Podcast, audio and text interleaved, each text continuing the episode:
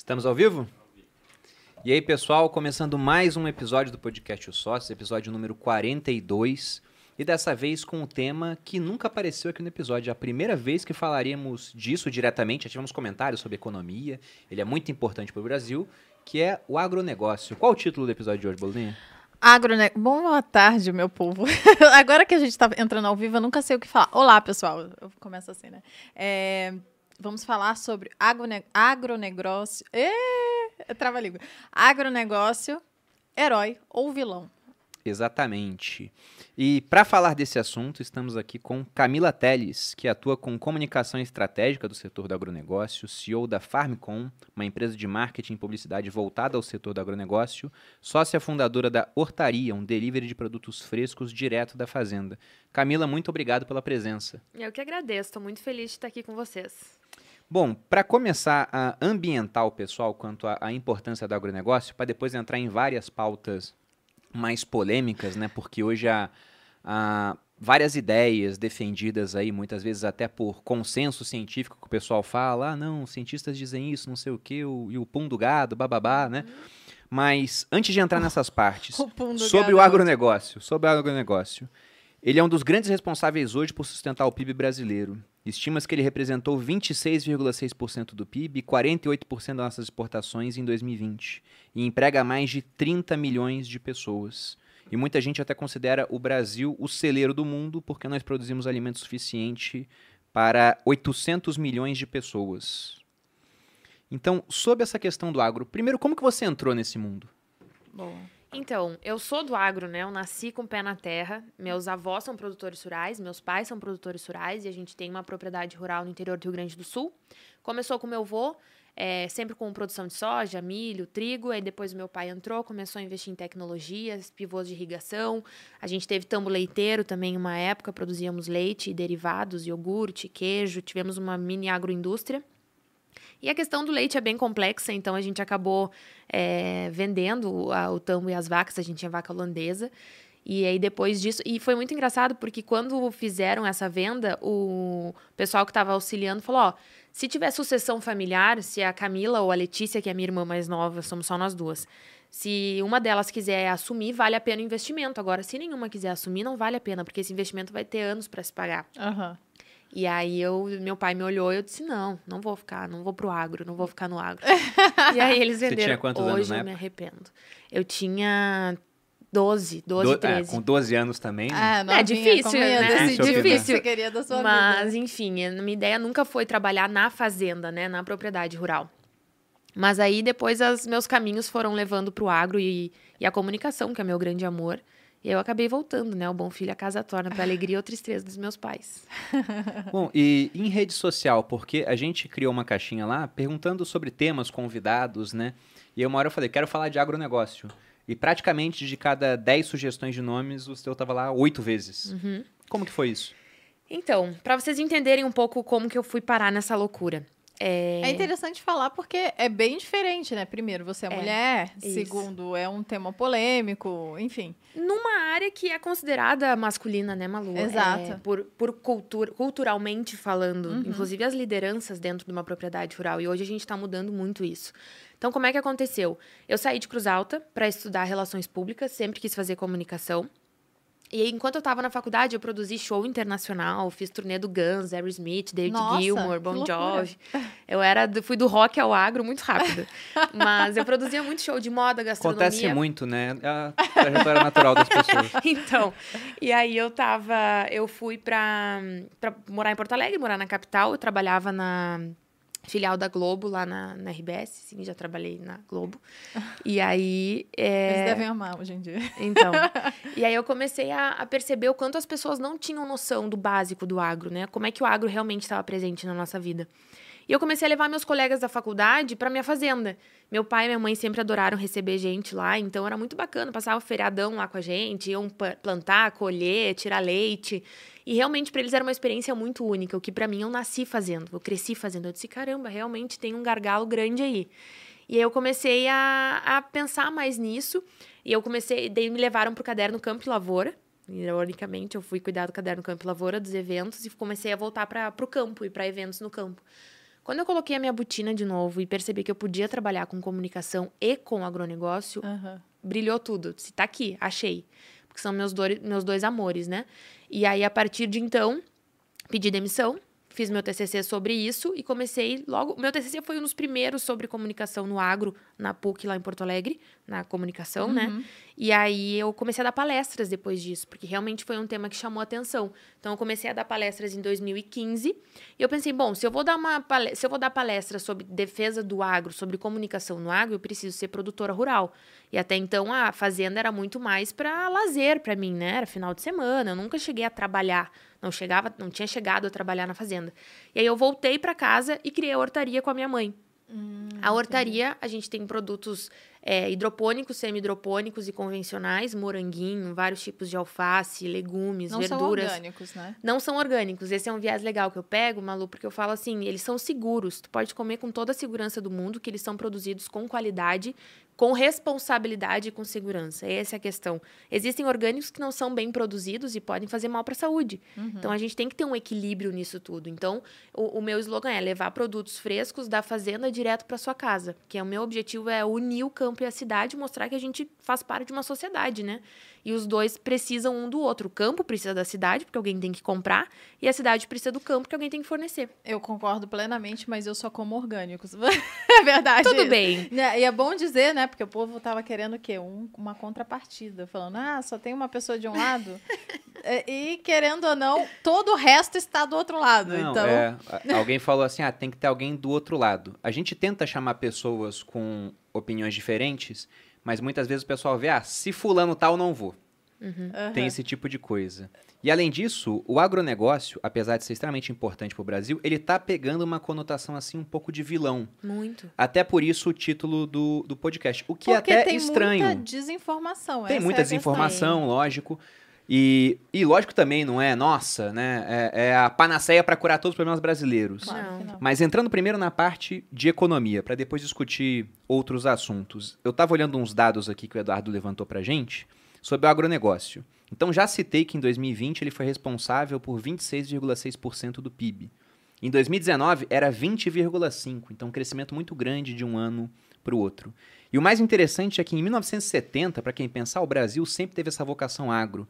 O agronegócio era 7,5% do PIB, então ele foi aumentando de participação ao longo do tempo. Hoje nós somos o segundo maior exportador de alimentos do mundo, perdendo apenas para os Estados Unidos.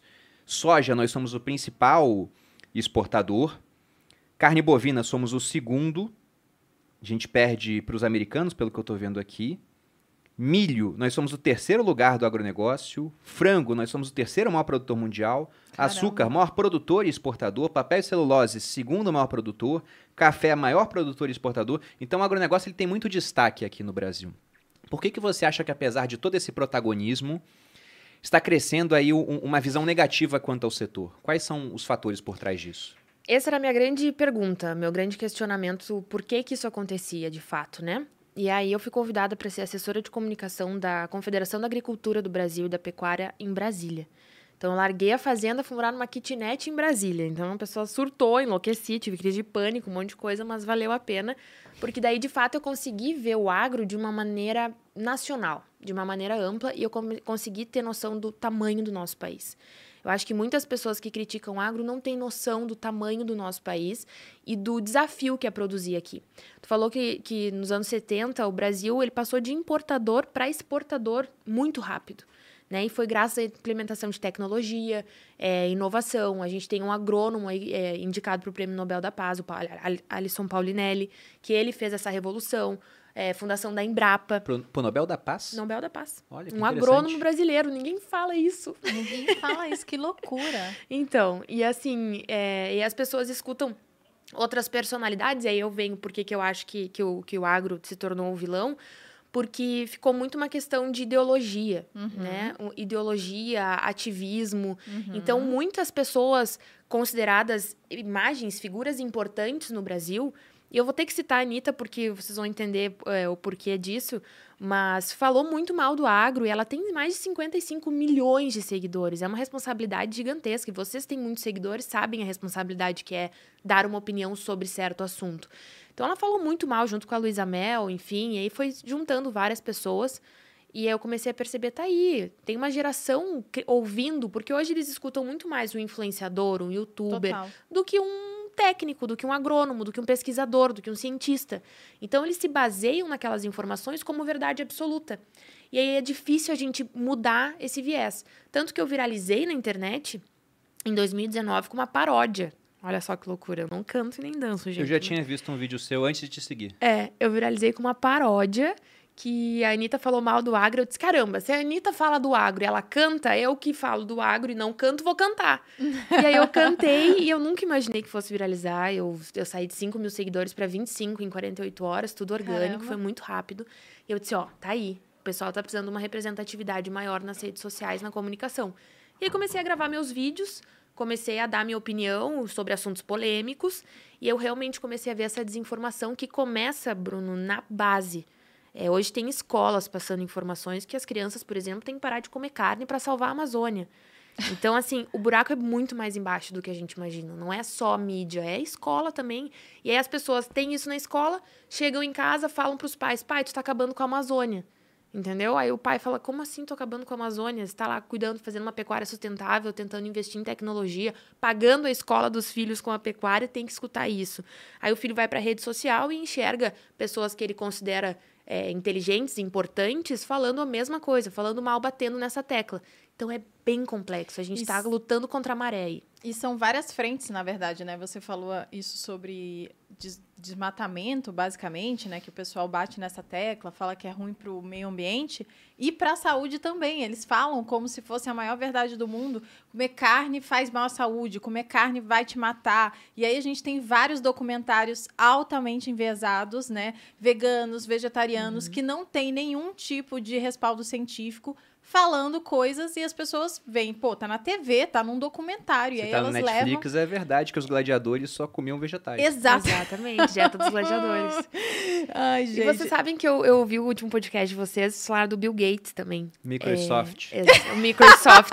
É, Infelizmente. confesso que eu dei bastante risada. Não Infelizmente, esse trecho o vídeo travou. Eu queria um Reels disso. nego. Ai, Eu acho ai. que você tem que botar um Mas Reels você- disso, vocês viu? viram e riram junto conosco. Depois você repete, amor. Microsoft, Você é bom em repetir enfim. essas coisas. Mas o Bill Gates foi um cara que eu tretei. Óbvio que nunca chegou no Bill Gates, né, gente? Mas vamos lá. Se quiser, chega, eu falo com ele de vez em quando. Ah, então tá, manda um direct lá, manda o meu Tem uma vídeo. rixa pessoal, Agora aqui nos Gates. sócios. É uma competição muito infantil que ele tem comigo, diga-se de passagem. Não, não tenho nada Então, contra é, ele. Microsoft, né, gente? Mas o, o foi muito bacana que eu gravei esse vídeo, uma galera pensou, cara, tu é louca, tu tá falando com- do Bill Gates. Mas qual foi a- o que ele falou? Bill Gates é, se tornou vegano, né? A comida favorita dele a vida inteira foi hambúrguer. Eu não sei se ele é vegano ou vegetariano. Ele é vegano? Ele tá tentando se tornar vegano, assim. Ele falou que tá numa transição forte. Ah, já sei. Agora saquei o que é. Mas fala, fala O, o Bill Gates também, curiosamente, ele se tornou um dos maiores donos de terra dos Estados Unidos. É isso que eu ia falar. Aí o que, que acontece? Ele chegou, fez toda uma campanha contra o consumo da carne, para as pessoas consumirem mais é, carne de origem vegetal, né? E aí o que, que acontece? Ele é o maior dono de terras dos Estados Unidos que investe em produção vegetal para a produção do hambúrguer vegetal. Ou seja, tem um puto interesse econômico dele em falar isso, em fazer isso. E as pessoas estavam, meu Deus, o Bill Gates parou de comer carne, eu vou parar também, porque ele é muito inteligente, porque ele é foda, eu quero ser também. Então é umas coisas assim que às vezes eu, digo pra galera, eu não tô falando pra vocês amarem o agro ou, ou entenderem que ele é o herói, É mas só pensar um pouquinho. Uhum. escutem, pensem, entendeu? Analisem a situação. Por que, que o Macron vai falar mal do agro brasileiro? Se Porque a gente ele é um cavaleiro ambientalista, obviamente. ele. É por isso, Cara, não é? Assim, é. é, é, é- É Ou será a que gente- tem a ver com o fato de a França competir com a gente em exportações de Então, soja, esse tipo Então, de coisa? né? explica, porque de fato as pessoas não, não sabem. Então, por exemplo, a a história do, do, do documentário lá dos gladiadores, né? A dieta dos gladiadores, que fala. E aí mostra vários fisiculturistas que se tornaram vegetarianos. Não, não ou era veganos. fisiculturista, acho que era um cara que alguns. competia a provas de força, o principal. Parecia o. Wolverine. E aí falava, olha, se esse cara, ele, né, primeiro, vamos deixar bem claro aqui, nenhum desses esportes e todos os esportes feitos em alta intensidade, né, para alta performance, não é saudável, ponto, né? O- Todos O, atleta mesmo, de verdade, não é um cara saudável. não é um cara saudável, então não adianta a gente limite, né? mirar lá e falar, olha, vamos ser igual esse cara aqui porque ele é É. atleta. Isso não é saudável para a saúde e eles sabem disso, né? Eles não estão querendo dizer o contrário.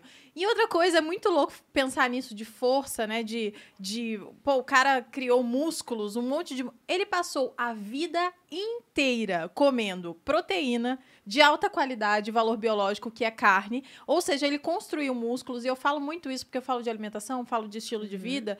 E, e construir músculos é, é um negócio que demanda muito trabalho por muito tempo e vários fatores. Então, alimentação, sono, descanso, hidratação, Tudo. blá blá blá, hormônios. Então, o cara usou e ainda usa provavelmente hormônios anabólicos, o que faz com que ele não perca a massa magra dele. E aí o cara passou a ser vegetariano ou vegano, e aí ele fala assim: olha só, dá pra ser. E, e para fazer o que ele faz lá, né, que é a explosão de força de músculo, né, de É, levan- aquelas provas de homem mais forte do mundo. De levantamento um caminhão de de peso, peso e puxa pneu, não sei É, o quê. especificamente, se o cara já tem o músculo, ele só precisa da energia. E para energia, qualquer coisa funciona, né? E os grãos, que é como a gente engorda o boi no final, é a melhor forma de você conseguir energia. Então, quando eu falo, é, infelizmente, né, os veganos, para conseguirem proteína e tal, e tem lá. Isso daí é uma- eu posso falar que por duas horas, né? Tem os aminoácidos essenciais que você não consegue dos vegetais, apenas da- das proteínas animais. E para conseguir isso, você precisa de estudo, você precisa de suplementação, ou então você precisa de uma variedade muito grande de vegetais, e uma mistura correta, numa proporção correta, para que você consiga alcançar isso. Então não é simples, não dá para você se tornar vegano hoje e falar assim: pronto, vou ser saudável. Dá para você ser saudável? Dá, mas provavelmente você vai precisar de mais dinheiro, de mais estudo, de acompanhamento médico, Médico, e etc. exatamente. E eu ouso falar que de mais espaço geográfico, tá maluco? Também ninguém pensa nisso. A gente pode entrar nessa parte Não, agora. a gente vai entrar nessa parte. Pegando aqui já um pouco do que você falou sobre desmatamento, né? Hoje falam que o agronegócio é um dos grandes responsáveis por aumento de desmatamento aqui no Brasil. Vários países que desmataram quase tudo agora querem botar restrições, né? Falam, ah, o Brasil não está cuidando direito das suas florestas. É, tivemos mais desmatamento nos últimos anos do que em épocas passadas. Qual é a relação que você vê entre agronegócio e o desmatamento? Então, primeira coisa que a gente tem que diferenciar é que uma coisa é ser criminoso ambiental e outra coisa é ser produtor rural. É, e Boa. o que, que acontece? A galera coloca os criminosos ambientais. Ninguém aqui é negacionista de falar que não existe o desmatamento. Existe, é Lógico claro que que, existe. existe. Uhum. Ninguém aqui, eu não vou chegar a falar, não, gente, não existe, vocês estão viajando, a Amazônia é úmida. Não. Existe é, o- a- o desmatamento, ex- existe incêndio, existe tudo isso que aparece na mídia. Só que o que, que acontece? Eles colocam isso como acontecendo como agronegócio, como produtor rural vindo e fazendo isso, é, justamente para pensar no lucro, para acabar com a Amazônia, para botar pasto, para botar soja, para, enfim, não é essa a questão, entendeu? Nós temos aí, ó, 90% dos produtores rurais no Brasil fazendo a coisa certa, seguindo o Código Florestal, fazendo cadastro ambiental rural, para ter que escutar que é criminoso ambiental.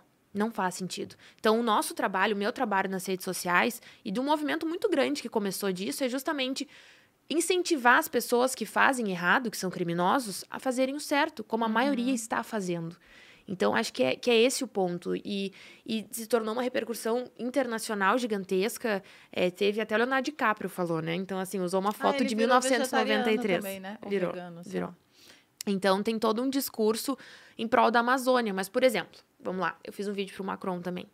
É, tu consegue mandar um direct pra ele também, Bruno? Ele não me responde mais. Ah, droga. Senão a gente podia, né? Infelizmente. Mas eu fiz um vídeo pro Macron é, quando ele falou que ele ia parar de, de importar soja do Brasil, que estava acabando com a Amazônia. Primeira coisa, a soja do Brasil não é produzida na Amazônia. Né? Mato Grosso, Goiás, é uma outra É um realidade. pouquinho mais pra Um baixo. pouquinho mais para baixo, Macron. né? Outra coisa, a gente hoje preserva quatro vezes a França só e dentro de propriedades rurais brasileiras. Só o que está dentro de propriedade. Propriedade privada. Qual é, é, dentro daquela reserva que tem que ter dentro da propriedade, é quanto da área? Depende, depende do bioma. Por exemplo, no Rio Grande do Sul a gente tem 10% da área preservada. Na Amazônia chega a 80%. 80%? 80%. Tu tem uma área, tu pode produzir em 20% e preserva 80%. Cerrado, 60%. Então depende muito da região e da área, mas tem que ter essa área de preservação permanente. Mas ah, o agro é, é forte na Amazônia? Ele é forte porque outra coisa que as pessoas não consideram, Malu, o agro é açaí, o agro é castanha, Ok. o agro tem várias produções pequenas ou de pequeno porte ou familiares, tem indígenas agro, produtores rurais, que também ninguém mostra. Eu conheço vários, É, inclusive. você falou peixe é agro também, Peixe né? é agro, piscicultura. Então, assim, o agro, ele é muito maior do que as pessoas desenham aí. Não é soja e carne, gente. É, o pessoal pensa que é gado e soja. Não né? é. O agro é muito mais do que isso. Nós somos o maior exportador de suco de laranja do mundo. Então, ah, assim, suco de laranja também suco é, de gente? laranja. Então, assim, tem muita coisa a mais que as pessoas não entendem. O agro, ele é forte na Amazônia, mas ele é muito mais forte em outros biomas, no Mato Grosso, no Goiás.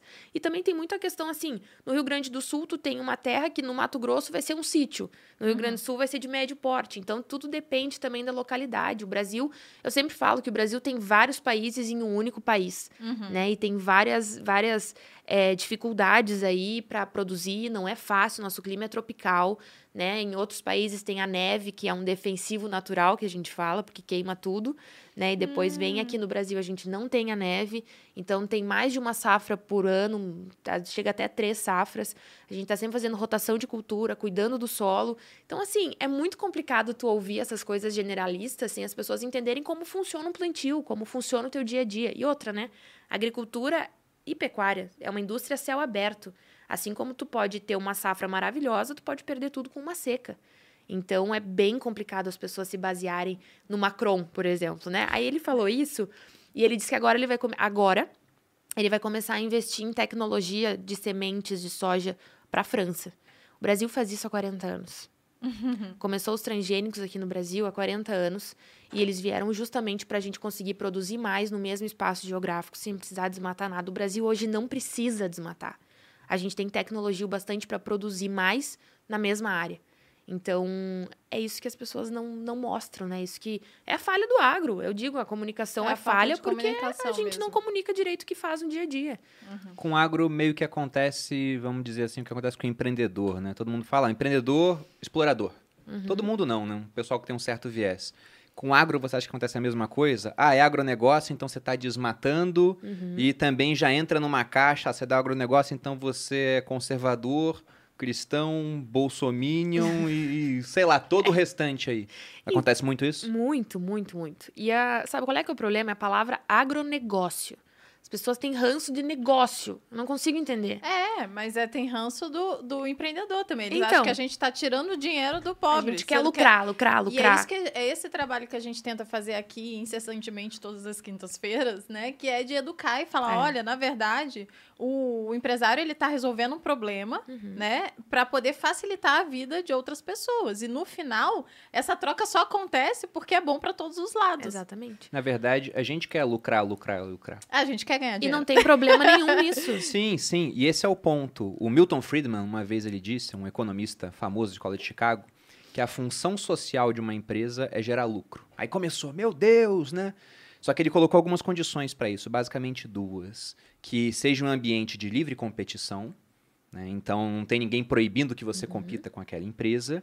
E também que aquela empresa siga as regras, né? Não use, por exemplo, mão de obra escrava, nada desse tipo. Porque ele falou, se um negócio segue essas regras mínimas e ele gera lucro, quer dizer que ele está atendendo uma demanda da sociedade. E se o negócio não gera lucro, ele quebra. Quando ele gera lucro, ele consegue reinvestir em tecnologia, por exemplo, para ficar ainda mais produtivo. E quanto maior a produção, menor o preço no final das contas. Aumenta a oferta para uma mesma demanda, É isso aí. o preço cai. E falando um pouco de tecnologia, o Brasil hoje, como é que ele está nesses patamares tecnológicos? A gente está acompanhando a vanguarda? Estamos ficando para trás? Qual é a sua opinião? O Brasil ele é pioneiro em tecnologia agrícola no mundo. Ele é um dos mais é, diferenciados no mundo inteiro, justamente por causa do nosso clima, clima tropical. Que Então, é difícil pra caramba. que é difícil pra caramba produzir aqui. E assim, a realidade que tu tem no Rio eu Grande achava que era mais fácil, porque eu via, nossa, a gente tem safra, safrinha, mais É difícil. mais difícil. Por questões climáticas, né, Bruno? Por exemplo, assim, lá na nossa fazenda, a gente tem pivô de irrigação, o que segura muito em período de seca. Quem não tem pivô, O que que é o pivô de irrigação? pivô de irrigação, ele é utilizado através da barragem para molhar, irrigar a fazenda, né, a lavoura. É aquele Não toda. que vai... É o pivô, literalmente, É, exatamente. Tem lá na nossa Vai grama, girando. amor. A gente botou um pivô de um. Isso aí, em proporções. Lá em casa a gente botou um. Mentira, tem dois. E, e assim, daí tem, tem várias ah, opções. Uma coisa que eu queria trazer para vocês que é super bacana, que é esse negócio do preconceito com o agronegócio. É, o agronegócio dos grandes produtores, eu sempre falo que o agronegócio é uma cadeia, né? Que envolve todo o ciclo, desde a pesquisa até a entrega para o consumidor final. E aí, o produtor com maior, maiores terras, maior de pro- produz commodity, que é outra palavra que as pessoas odeiam. É, ele tá Commodity, investindo. pra quem não sabe, é, é soja. Fa- Explica commodity. É, João. é um- uma matéria-prima negociada em mercado global, pronto, né? Um. É. produto básico. Que serve aí, de soja, matéria-prima pra né, outros ferro, produtos. Exatamente. E aí, e isso é muito, isso foi uma coisa que eu gravei em outro vídeo também, que o pessoal fala muito do commodity e lembra o agro, né? E aí esquece do petróleo, esquece da mineração, esquece de todo o resto. É só soja e carne. Então, assim, dá uma dor pensar nisso, sabe? E aí o agronegócio ficou taxado como algo negativo, algo ruim, sendo que é o, agrone... o agronegócio, não, o agro de grande escala que mais investe em tecnologia. Tanto que a gente defende créditos maiores para a agricultura familiar, por exemplo, para eles terem mais acesso à tecnologia, à inovação, à agricultura de precisão. Então, citando algumas tecnologias que a gente tem hoje. O transgênico é tecnologia, é biotecnologia. Né? Surgiu no laboratório, cientistas, pesquisadores. Hoje a gente já está tendo sementes que são é, que se desenvolvem, são resistentes à seca, ou são resistentes a excesso de chuva. Então, a- e, e, na sua opinião, os transgênicos são seguros? são. Na minha, Malu, não, eu vou te tá? mandar. A, Ah, gente, já a gente- começa aqui o pessoal que a gente que é acha que conservador gente quanto a isso. é- Sim. É, não, é porque, na verdade, eu gosto como Vamos fazer um produto, contraponto aqui. Boa, Camila, boa. respeito sua opinião Mas é sobre um os transgênicos. Mas eu não gosto. Mas eu sou como Não, orgânicos. É, É, a não, questão mas é- sobre o fala primeiro, fala transgênico, primeiro. é que eu e o Bruno, a gente usa essa máxima pra tudo na vida, né? A gente gosta das coisas que passaram pelo tempo, pelo teste do tempo. Uhum. E os transgênicos ainda não passaram, são novos, Coisa sei muito lá, nova. deve ser, tem 15 anos, não sei. Aqui no Brasil, 40. Certo, 40 Nossa, eu não sabia anos. que era tudo esse é, Eu não sabia que era tudo isso. Mas, há, há quanto tempo não tem a humanidade, né? A gente, há quanto tempo a gente não vive 10 mil anos de revolução agrícola. Exatamente. Então, a gente preza por comer as coisas que sempre existiram na natureza. Então, isso é em tudo, não é? Tanto é que eu não como muito industrializado. Tá tudo bem. E tá tudo bem, exatamente. bem, é tá sobre tudo isso. certo. Não, eu, Eu vou ve- me eu vejo corrigir, da, gente, eu da acho que seguinte não é- forma, por Não é favor. 40, é 20 anos, tá? 20 Não anos. são 40, são 20. 40 anos é quando começou a revolução de, de importador para exportador. que seja 20 anos, ainda é bem mais do que eu achava. Mas o ponto é o seguinte, e aí a gente pode entrar nessa parte de transgênico e também nos defensivos Dos agrícolas, que são agrotóxicos, um tema altamente Uhum. polêmico, né? É lógico que, tendo a opção de orgânico e cabendo no seu bolso, eu acho que é mais interessante. Mas não cabe no bolso de todo mundo. Então, a- o uso de transgênicos, uma semente mais resistente a certas condições climáticas ou resistente a pragas e de defensivos agrícolas, acaba deixando a comida mais barata. E num mundo onde, infelizmente, ainda tem gente passando fome, não por conta de falta de produção de comida, mas por conta, às vezes, de entraves comerciais, porque a gente vai exportar para a Europa, eles taxam a nossa, a, nossa, eh, a nossa importação deles lá, né? O que a gente exporta, eles estão importando. Se a gente faz a mesma coisa para a África, eles também colocam barreiras. Se a gente, aqui no Brasil, está importando de fora, também tem barreira. Durante a época de pandemia, diminuíram isso. porque O arroz estava sendo exportado, estava ficando caro aqui. Aí o governo falou: vamos deixar, vamos parar de, de cobrar uma tarifa que era de uns 12% para o arroz que vem de fora. Ou seja, o governo intencionalmente deixava comida que entrava no Brasil vinda de fora mais cara. Então esse tipo de coisa acaba prejudicando.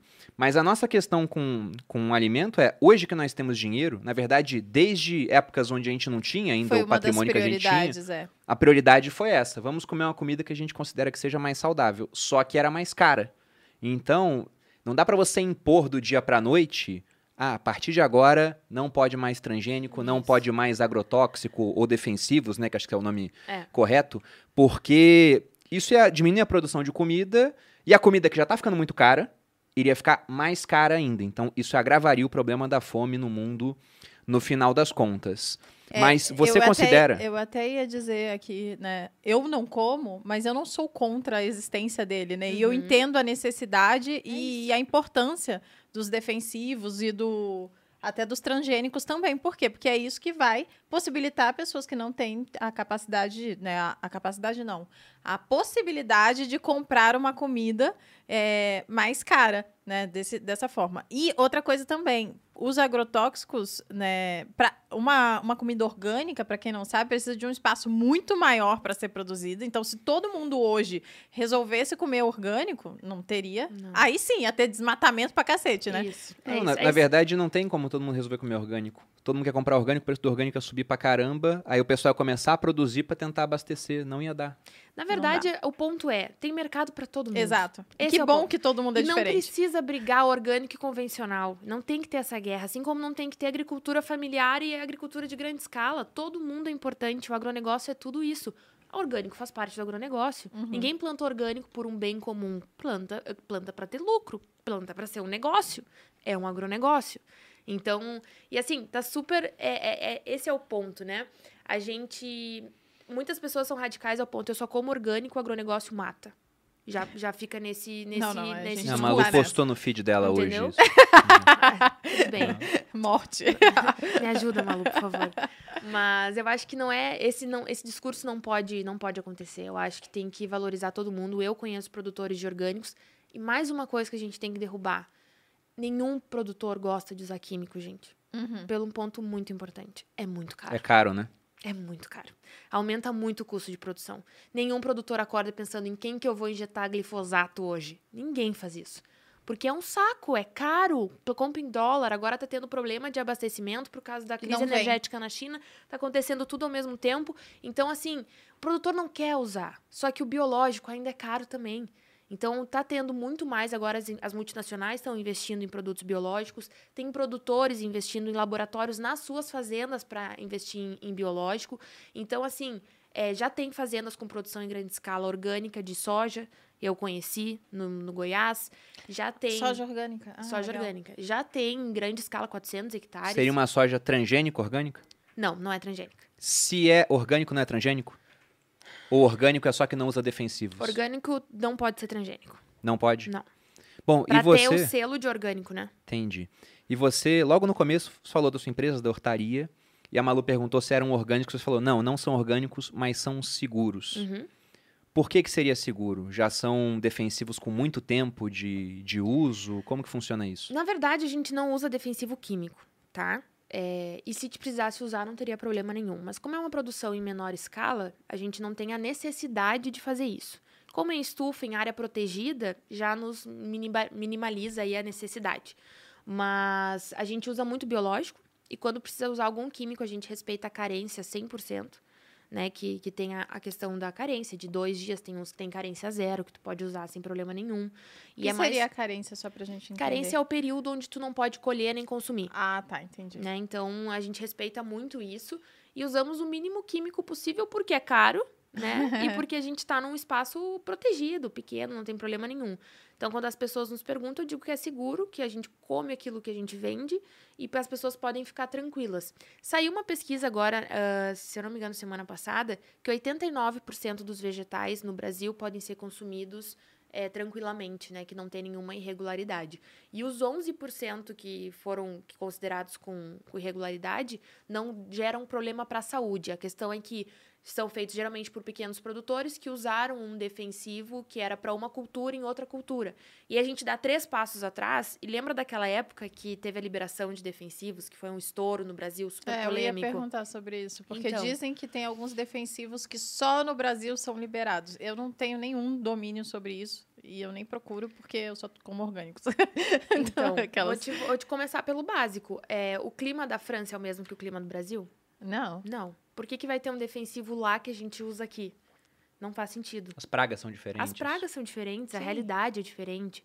E assim, e olha, eu vou falar pra vocês, eu viajei pra França e pra Alemanha e eu fui conversar com produtores pra entender a visão deles, pra não ficar no diz que me diz que escutando Macron. Uhum. E aí quando eu falei com os produtores, eles nos disseram que eles têm medo do produto brasileiro, porque o produto brasileiro é muito competitivo e É. baixa o preço do produto deles lá na França, Uhum. tanto que eles fizeram protestos gigantescos em Paris, é, quando teve a questão da, da parceria né, do, do Brasil Quando tinha- ia ter aquele acordo Mercosul-União União Europeia. Europeia, exatamente. E aí teve aquele boom gigantesco porque eles realmente veem a qualidade do nosso produto. Então, assim, é por isso que tem essa questão. E quando fizeram aquela liberação de defensivos, muitos foram moléculas que já existiam, mas que estavam vindo de uma forma genérica, ou seja, para baixar o custo para as pessoas terem mais acesso a esses produtos também, entendeu? E também teve muitos biológicos liberados também, não foi, não foram defensivos novos. Só que o que, que acontece? Ah, vamos lá, eu planto algodão e eu não tenho defensivo específico para tal praga do algodão, eu vou ter que usar a da soja, porque é o que eu tenho. Isso aí vai ser uma irregularidade, porque não tá certo, não é para aquela cultura. Sim. Não vai fazer mal, mas não é para aquela cultura, então vai entrar naqueles 11%. Tô usando um exemplo de soja e algodão, mas pode usar para qualquer outro. Certo. E aí, no momento que tu libera mais moléculas e libera mais possibilidades, os produtores são mais assertivos e usam menos. porque daí eles podem botar uma aplicação só que vai ser eficiente o bastante, tu vai precisar botar três de um produto que não é específico para aquela cultura. Então Entendi. tem isso também. Então quanto mais assertivo tu for, e outra, é defensivo químico, que, que, que fique claro, tem o agrônomo que tem que prescrever, né? Que nem medicamento. Certo. Vai prescrever o que, que tem que ser colocado, da maneira que tem que ser colocada, a quantidade que tem que ser colocada, e aí tu vai lá e faz certinho. Se tem produtor que não faz isso, tá errado. Não é no olho, no olhômetro, no disque me disque, entendeu? Uhum. E essa geração de produtores que está chegando, a minha geração mais nova, dos filhos, netos, enfim, eles estão com um olhar muito mais crítico, porque eles estão pensando muito mais como é que o meu negócio vai impactar o mundo do que de fato só vou colocar o que for, o que tiver que colocar e vamos ver como é que vai ser a safra. Mas vamos, vamos lá, você é polêmica agora. Você acha que isso é um olhar romântico seu? De, de tipo, você acha que realmente é assim que acontece? Ou tem muita corrupção no meio dessa história? Tem, tem corrupção. Óbvio que tem, né? Tem, Porque a todas gente as tá áreas tem, de né? Brasil. Exatamente. Então, assim, é por isso que eu falo, eu não tô defendendo que o agro é perfeito, porque tem coisa errada, a gente sabe que tem. Uhum. Tem gente que coloca é, defensivo por aviação agrícola e não respeita a deriva, não respeita é, todo o, preparo que tem que ter, assim como o pulverizador, mas a maioria faz correto. E o que a gente tem que fazer, daí o pessoal falou do contraponto, né? É importante ter um contraponto aqui. É só botar no Google agronegócio, vocês vão encontrar o, Todo. o contraponto. Contraponto é o que tem mais mídia hoje. É o que tem mais mídia, gente. O pessoal não, não vai falar que tem um pulverizador a laser, que, que só coloca produto onde precisa, onde tem a praguinha. Ninguém fala sobre esse pulverizador. É tipo LED, parece uma balada no meio da, da lavoura. É sensacional. É para economizar.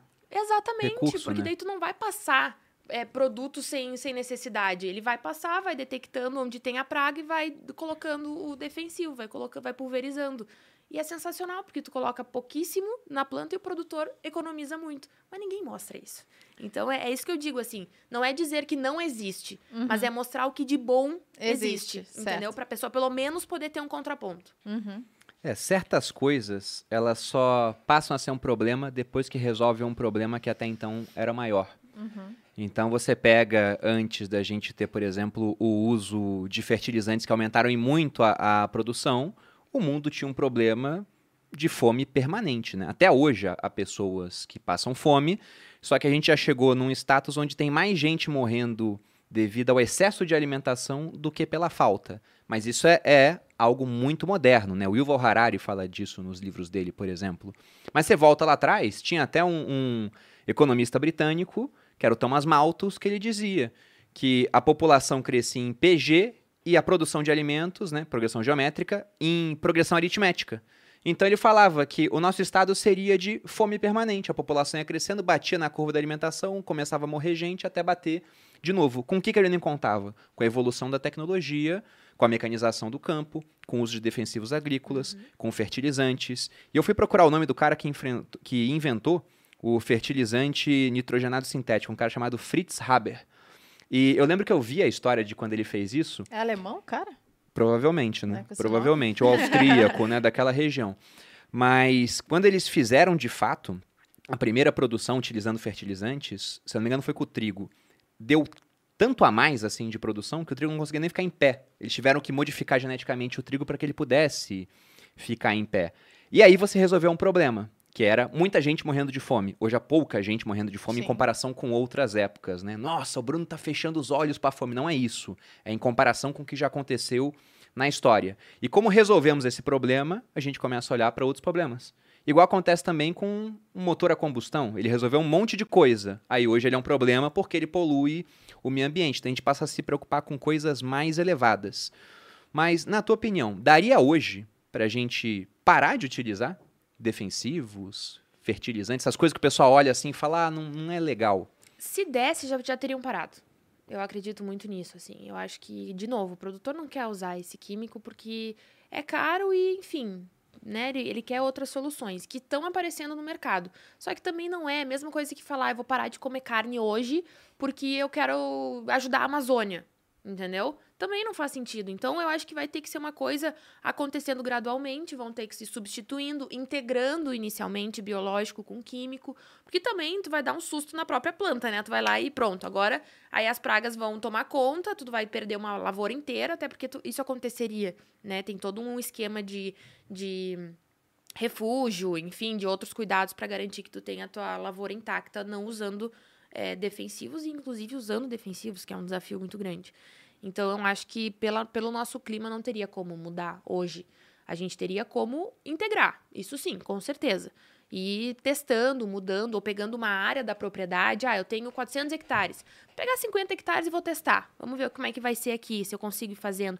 Esse produtor que eu conheci em Goiás, ele ficou quatro anos testando até conseguir achar o ponto de equilíbrio e voltar para o biológico. Então, e ter a soja orgânica. Mas ele teve perda em três anos. Ele não faturou naquela lavoura. Podia ter quebrado. Podia ter quebrado se ele não tivesse uma lavoura de algodão com químico. Entendeu? Então, assim, esse é o ponto. Tu vai, tu corre um risco muito grande de resolver parar de usar. O caminho não é esse, não é radicalismo. O caminho é integrar e aos poucos entendendo o que, que funciona melhor. Eu concordo com você, mas pensando em políticos, eles costumam querer dar canetadas radicais. Ah. A gente está vendo isso agora até no preço de energia no mundo. O mundo entrou naquela vibe né, do ISD, uma preocupação com o ambiente, environment, com a parte social e de governança. E aí, pessoal demonizando o petróleo e uhum. combustíveis fósseis, porque já resolveram um grande problema nosso e agora a gente passa a se preocupar com outros problemas, que é o meio ambiente. Então, governos estão com diretrizes onde eles querem mudar a matriz energética. E o que está acontecendo? As empresas petrolíferas estão investindo quase nada em comparação com outras épocas na, prospectão, na prospecção de novos postos de petróleo. E aí o preço do petróleo está indo lá em cima, uhum. e o preço da uhum. energia está indo lá em cima. Então, da noite para o dia, meio que os governos falaram: vamos começar a parar de usar petróleo e a energia subiu muito. Provavelmente a mesma coisa aconteceria com a comida. Uhum. Mesmo sabendo disso, tem políticos tentando tomar medidas radicais para proibir o uso de certas coisas que a gente já usa há bastante tempo aqui no Brasil, na lavoura. Ou não? Lá a bancada agrícola, é, a bancada do agro é muito forte e barra esse tipo de coisa. Não, sempre tem, né? É, sempre tem quer ir radicalizar e tirar tudo, mas eu acho que entra sempre num consenso que realmente não tem como aqui no Brasil. Mas assim, um exemplo bom que a gente pode dar em relação a isso, que está acontecendo, é a crise energética na China também, né? Que os insumos, a gente está correndo o risco de ter uma safra sem insumos agrícolas aqui no Brasil. Chegaremos nesse ponto, aumento do fertilizante. Isso. Então, tipo, é outro ponto que, cara, o produtor tá, meu Deus do céu, é isso. E agora? Entendeu? Vou ter que achar uma solução de hoje para amanhã. Então, tenho esse radicalismo também, muito por, por esse corte que teve lá na China. Então, tá tendo impacto é, dire, dire, direto aqui. Esse negócio da bancada ruralista ser muito forte na decisão, eu acredito que é, é um pelo bem comum, assim. Realmente, esse eh, se tu for levar em consideração as pautas que são levantadas no Congresso de Radicalismo, ninguém mais comeria carne, não existiria mais transgênico e defensivo químico teria sido extinto, se fosse levar em conta isso. Mas realmente... E ao mesmo tempo eles querem combater a fome. Exatamente, entendeu? que não então, faz assim, sentido algum. Uma coisa é eu chegar lá e falar isso, outra coisa é eu ir para uma propriedade rural e colocar isso em prática. É isso que falta para essas pessoas. Quer dar opinião sobre produção agrícola? Passa no mínimo uma safra numa propriedade rural, entende como é que funciona e depois vai lá dar um de grandão, dar opinião sobre defensivo e consumo da carne, entendeu? É nesse, nesse sentido que eu falo. Bom, estamos aqui com duas mil pessoas online, Boludinha. Ah e 700 likes. Absurdo. Absurdo, né? Esse povo não dá like, eu dou na cara de vocês. Vocês tratem de. Fecha o chat aí que vocês estão tá, galera. Tra... Ih, hoje eu tô. Tá difícil pra tá mim. Galera. É, isso aí. Vocês estão falando tá pra cacete. É, e dá o like, por favor. Nem eu tinha dado like no vídeo. E vou lembrar também, pessoal, que a gente teve agora. Na última quarta-feira, Black Friday do Stage, antecipado, onde vocês podiam assinar uma plataforma onde a gente ensina marca digital por metade do preço, e ela acabou. Quem assinou, assinou. Ixi. Quem não assinou, ficaria sem. Só que hoje eu vou fazer uma live no meu canal do YouTube às 8 horas, mostrando como que eu fiz para crescer 5 anos em um. Então, sabe aquilo do Juscelino Kubitschek, dos 50 anos em 5, né, que ele queria para o Brasil? O que ele conseguiu foi construir uma cidade no meio do deserto, né, Brasília, gastando muito do PIB e sendo pai da hiperinflação. É, depois do Juscelino, nós tivemos 40 anos seguidos de inflação de no mínimo dois dígitos. Mas isso ninguém conta. Ele entrou uhum. para a história bem como consultor de Brasília. mas aqui no caso, a gente conseguiu crescer cinco anos em um em rede social. Vou compartilhar isso com vocês. Não vai ser uma live muito longa, pretendo acabar em torno de 40 minutos e passando bastante conteúdo. E lá, para quem quiser assinar o Stage, eu vou dar um cupom estendendo essa Black Friday para que vocês possam começar a utilizar a internet para fazer renda extra, para ganhar dinheiro. Tá okay? Já que, já que a gente está no momento Polishop aqui do. do... do podcast. Ah. é, esses dias eu fui, eu fui dar uma palhinha aí numa palestra que o Bruno tava dando, aí cheguei lá e o homem olhou pra minha cara, Malu, você é a mais comercial deste local, então vamos vender, né? Aproveitar que a Vibrio tá na, tá na Black Friday, então se você tá assistindo ao vivo aí, saiba que a Vibrio está na Black Friday. Pra quem não sabe, Vibrio é o meu sex shop. E eu vou te presentear, né? Adoro! Pra, deixar, deixar esse papo mais leve, mais obrigada, feliz, né? A. Vibrio tem uma proposta de ser. Abre as- assim, na parte maior.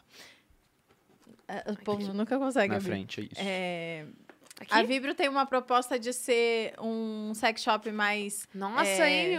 Passar- sofisticado, mais, mais Sóbrio, né? sóbrio, exatamente. A gente tá travando? Parece que a gente tá travando um pouco. É, mais sóbrio.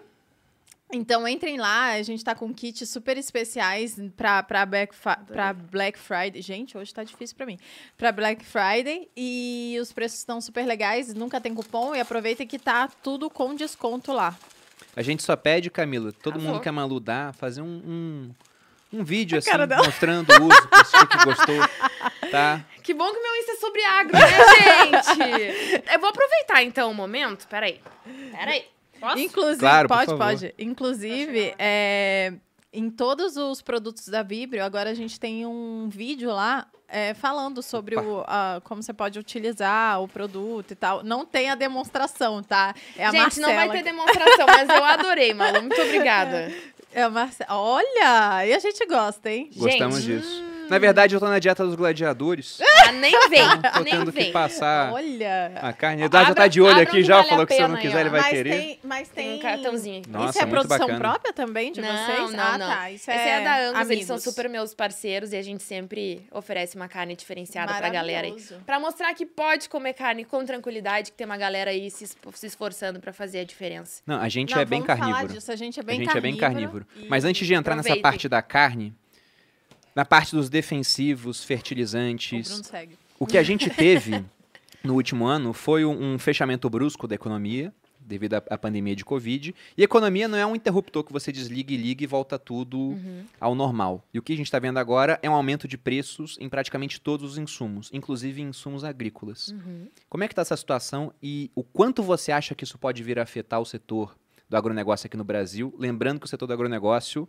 carrega aí praticamente um quarto do PIB nas costas. Então, é muito preocupante, né, Bruno? O produtor rural está muito preocupado, não só com a falta, mas com o preço alto, por, por questões óbvias.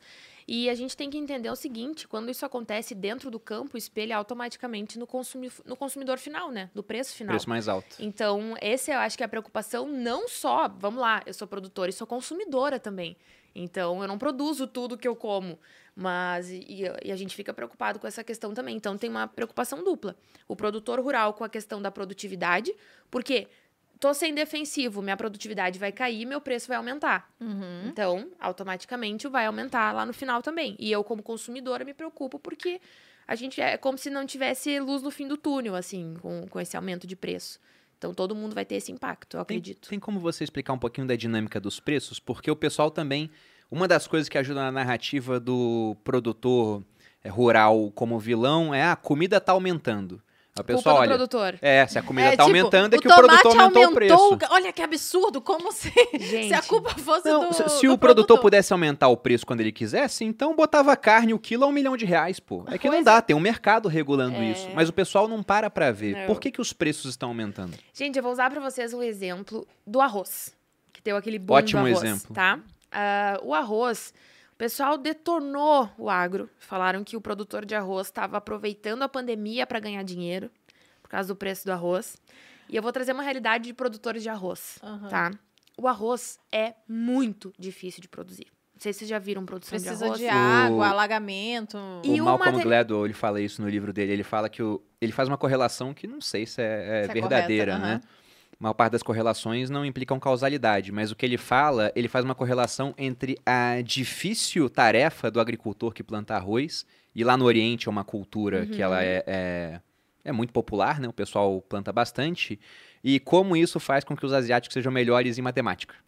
Se eu não me engano, Não, ele é. fala isso no Outliers, né? Porque Quem é fica muito curioso difícil, ler. Mas é isso, os caras estão acostumados há gerações a fazerem um plantio de algo que é tremendamente difícil, É. então eles estão mais dispostos a lidar com tarefas difíceis, disciplinas difíceis. Mas, por favor, continue, Camila. Exatamente. E aí, o que, que acontece? Tem outra questão do próprio maquinário agrícola. É um maquinário que usa na água. Então, a durabilidade dele é muito menor. O gasto é muito maior. Então, tudo envolve, não é, não é como plantar na terra, é diferente, né? Uhum. É, é muito diferente. Então, o custo de produção é altíssimo do arroz. O que, que acontece? Teve essa outra coisa que as pessoas também não sabem: o produtor não põe preço no seu produto, né? A gente vende é, a soja, às vezes, venda antecipada, porque julga ser um preço bom Faz um contrato futuro. faz um ali. contrato futuro e chega lá, Não aumenta. Não, aí aumenta muito mais, só que tu já vendeu no contrato, no, no preço que tu fechou ante- ah, alguns meses antes, né? Então tem muito isso. Muito produtor naquela época do arroz se ferrou porque fez a venda antecipada e não conseguiu aproveitar o preço alto naquele momento. Já estava travado. Já estava travada, não tinha o que fazer. E os produtores que consegui- conseguiram vender aquele preço foi um respiro para eles. Porque eles conseguiram, inclusive, quitar algumas dívidas e crédito no banco que eles foram adquirindo nos anos que o arroz estava muito desvalorizado. Então, assim, vamos fazer uma- um, uma- um jogo aí, uma brincadeira. Se tu fosse produtor rural, tivesse ali produção de arroz e se valesse muito mais a pena tu exportar ou vender em dólar do que vender aqui no, no Brasil, o que que tu faria? Se tu tá com dívida. Eu venderia no Brasil porque eu sou uma pessoa muito boa. eu venderia pra fora. Então. É lógico. As pessoas criticam esse tipo de atitude, mas eu tenho certeza que teriam a mesma atitude. Aham. Porque é uma coisa assim, é, é óbvio, tu tem dívida, tu tem conta pra pagar. O preço do teu produto sempre foi baixo. De repente ficou um preço va- bom, né? Não, não ia botar valioso, mas um preço bom, ok. É, eu vou vender? Óbvio que eu vou Você vender. quer vender pelo melhor preço que você puder. Eu pô. vou aproveitar. E as pessoas, ah, porque o agro só pensa em exportação. Gente, desculpa, se eu vendo commodity, eu vou pensar na exportação. Porque eu quero ter dinheiro para pagar minha, meu custo de produção e a minha vida. É isso, entendeu? Então as pessoas têm que parar. Não, eu não tô romantizando, acho que é elas que romantizam. Elas que É, romantizam. o caso de, ai, tem que pensar no bem-estar do Brasil. Gente, eu preciso pensar no meu bolso também. Não vamos parar de ser hipócrita, entendeu? Eu acho que é isso. E, eu, e daí essa questão do arroz que eu usei foi justamente para mostrar isso. As pessoas não sabem como é que é precificado. Então o produtor ele não tem o controle do preço.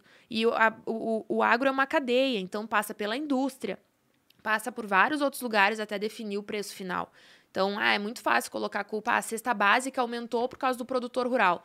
Não, gente. Entendeu? Tem tudo, todo um, um outro Um ecossistema. um ecossistema ao redor que, que influencia diretamente desde o custo de produção até como chegou na embalagem que está dentro do, do, do mercado. Não, o preço, se a gente for pensar assim, por que, que os preços estão aumentando? Você tem vários fatores para isso, né? Mas enquanto muita gente tenta culpar aqueles que vão resolver o problema, porque se a produção aumenta, a tendência é que o preço venha a baixar. O verdadeiro culpado de preços mais altos, quando eles estão num aumento generalizado, que é o que está acontecendo, é a inflação. E inflação é aumento de oferta monetária, mais dinheiro e crédito na economia. Como quem assiste o podcast Os Sócios já viu várias vezes ser falado por aqui. Há um episódio, inclusive, específico sobre inflação com Fernando Urrich, que ficou muito bom. Então, quando o governo foi lá, travou a economia e aumentou muito a oferta de dinheiro, né? Dando dinheiro para as pessoas, o que acontece é que esses recursos, esse dinheiro novo, vai começar a competir por aquilo que é escasso, a produção de comida. Então o preço ele vai aumentar. Só que isso não foi só no Brasil, foi no mundo inteiro. Então, naturalmente, esses preços irão aumentar. Quando que os preços vão baixar? Se a produção começar a aumentar bastante. E se o produtor tem lucro, ele consegue reinvestir na produção. Só que foi um ponto muito Inclusive bom em tecnologia em tecnologia para ficar mais produtivo. sustentável. Teve um, um ponto muito bom que você citou aqui, que é a questão do contrato futuro. Que isso passa despercebido, boa parte das pessoas nem sabem como funciona. Para quem negocia em bolsa, já deve ter visto, pelo menos, né? Tem gente que, que negocia de fato, né? A questão dos contratos futuros. E eles surgiram por conta do agronegócio. Que você pensa num produtor. O cara vai plantar, vai demorar, sei lá, seis meses para colher? Quanto tempo demora? Depende da cultura. Por exemplo, a soja, o pessoal está começando a plantar agora em novembro, já estão começando, e vão colher em março, abril. Em março. Então, vamos botar aí uns seis meses na média. Tá, então você vai plantar agora para colher seis meses à frente. E aí pode ter, sei lá, geada lá no sul isso acontece. Seca. Pode ter praga, pode ter gafanhoto. Teve outro dia que eu vi matéria disso, né? De gafanhoto Foi, passando foi, em certos. Ano passado, não foi? locais. Foi, foi. Então tem um monte de coisas que podem acontecer. Você tá sujeito a uma série de intempéries. E aí tem um cara que pode chegar pra você, ele quer comprar a tua soja e fala: "Ó, quer travar o preço disso aqui pra você ter menos risco? Você já sabe o quanto você vai receber?" Você fala: "Tudo bem, vou travar". Então eles travam o preço da soja para uma entrega futura. É isso que é um contrato futuro. O preço está travado ali. Só que depois o preço pode ter aumentado muito, né? Esse cara ele deixou de ganhar. Só que o preço também poderia ter caído ter muito se, por claro. exemplo, vários países o tiveram risco, uma né? safra recorde. Então você perde upside, caso as coisas possam dar muito certo, mas também perde downside, caso as coisas possam dar muito errado. Então boa parte da subida dos preços não foi o produtor que capturou, porque já estava travada a negociação. Exatamente. Exatamente. Muito bom. E as pessoas não têm nem noção. Eles acham que o pessoal, "Ah, vou vender arroz a tanto na feirinha hoje. Inclusive, lá na, na nossa propriedade, a hortaria, a gente faz, a gente agrega muito valor nesse sentido, né? Porque como a gente colhe tudo no dia, a gente coloca preço no nosso produto pro consumidor final. Porque a gente entrega da fazenda na casa do consumidor. Mas nas entregas de supermercado é, e outros, outros redes maiores, também eles que precificam, não é o produtor. Uhum. E daí Bom. tu quer entrar, né? Então tu sempre dá um jeito, mas é complicado. Já aproveitando e falamos bastante da parte de plantação. Vamos entrar agora Tô naquele que é o vilão fazer- do efeito estufa. Eu tô louca é? pra falar do pum da vaca. Gente do céu. Então, cri- criação mais de gado. Qual o principal mito que você ouve, assim, que, que seja, que é indiscutível, assim? Porque a gente vai ter pessoas com visões diferentes, mas você olha e fala, não, isso aqui tá muito errado e o pessoal acha que é verdade, sobre criação de gado. Primeiro que não é o pum do boi, é o arroto, né? É o arroto do boi? Começa por aí. Como é porco esse boi, né? Se boi é porco. Não, Safado. não é, todo mundo fala do pum do boi, mas é o arroto. Mas assim, o que, o que as pessoas têm que entender é que a pecuária não é a vilã de toda essa história. E aí eu até fiz um vídeo essa É efeito semana. estufa que eles estão relacionando, sobre- né? É, é, é o metano, né? É, os gases do efeito estufa, o, o dióxido de carbono e o metano. Só que o que acontece? É, a gente tem um ciclo biogênico do carbono na, na pecuária. A gente aprendeu isso na escola, mas ninguém lembra. A gente aprendeu isso na escola. O básico, lá, fotossíntese, pessoal. É, e aí, o que, que acontece? As pessoas acabam comparando com combustíveis fósseis. Uma coisa, eu não sou contra combustíveis fósseis também, tá? Tá tudo bem. Eu só tô dizendo que. É, depois eu vou entrar numa outra questão que volta um pouquinho pra plantação, Nem mas é precisava importante. falar, Camila, porque É. você é do agro, então você é de direita, conservadora, cristã, Tadinha. entendeu? Oh, meu Deus. Tô E defende o sou petróleo e armas, na só obviamente. piora, só piora, É das socorro. minhas, daquela. Mentira, tô Mas. É super, super das tuas, né? Conservadoríssima. Aham, Por somos super. É, e aí as pessoas, elas. é, teve uma comparação é, da revista Piauí, inclusive, é, Hum. que falou do. que uma vaca. Não, que a pecuária emitia oito vezes mais que todos os aviões no mundo. E aí eu fui atrás disso e realmente emite. Qual é a diferença? Vamos lá. Vai. Vamos lá, biologia. É, o ciclo do, da emissão é, da vaca, do arroto da vaca, do boi, é um ciclo, né? Aham. Então, o que, que acontece? Vamos lá, gente. A plantinha, pasto, é, absorve CO2, transforma em oxigênio, né? Faz toda a questão da fotossíntese. A vaquinha come o pasto e emite o metano. O metano dura 10 anos. E aí ele se dissolve, se, se quebra e se transforma em CO2 de novo, que vai ser absorvido pela plantinha de novo. Então, esse é o ciclo que acontece com a pecuária, o que não acontece com os combustíveis fósseis. Porque eles são queimados, eles são jogados aí no meio ambiente e vão e são acumulativos, né? Então, o que foi emitido hoje acumula com o que foi ontem, o que foi anteontem e assim por diante. E aí eles demoram milhares de anos para se decompor, enquanto o metano da vaca é 10 anos.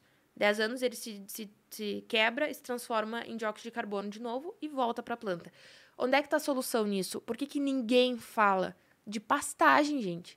O pessoal só fala do pum da vaca, que não é o pum, é o arroto, Aham. e não falam da pastagem. Porque o pasto consome. O pasto absorve. Absorve. Nós já temos fazendas hoje com, com a- que neutralizou a emissão de carbono.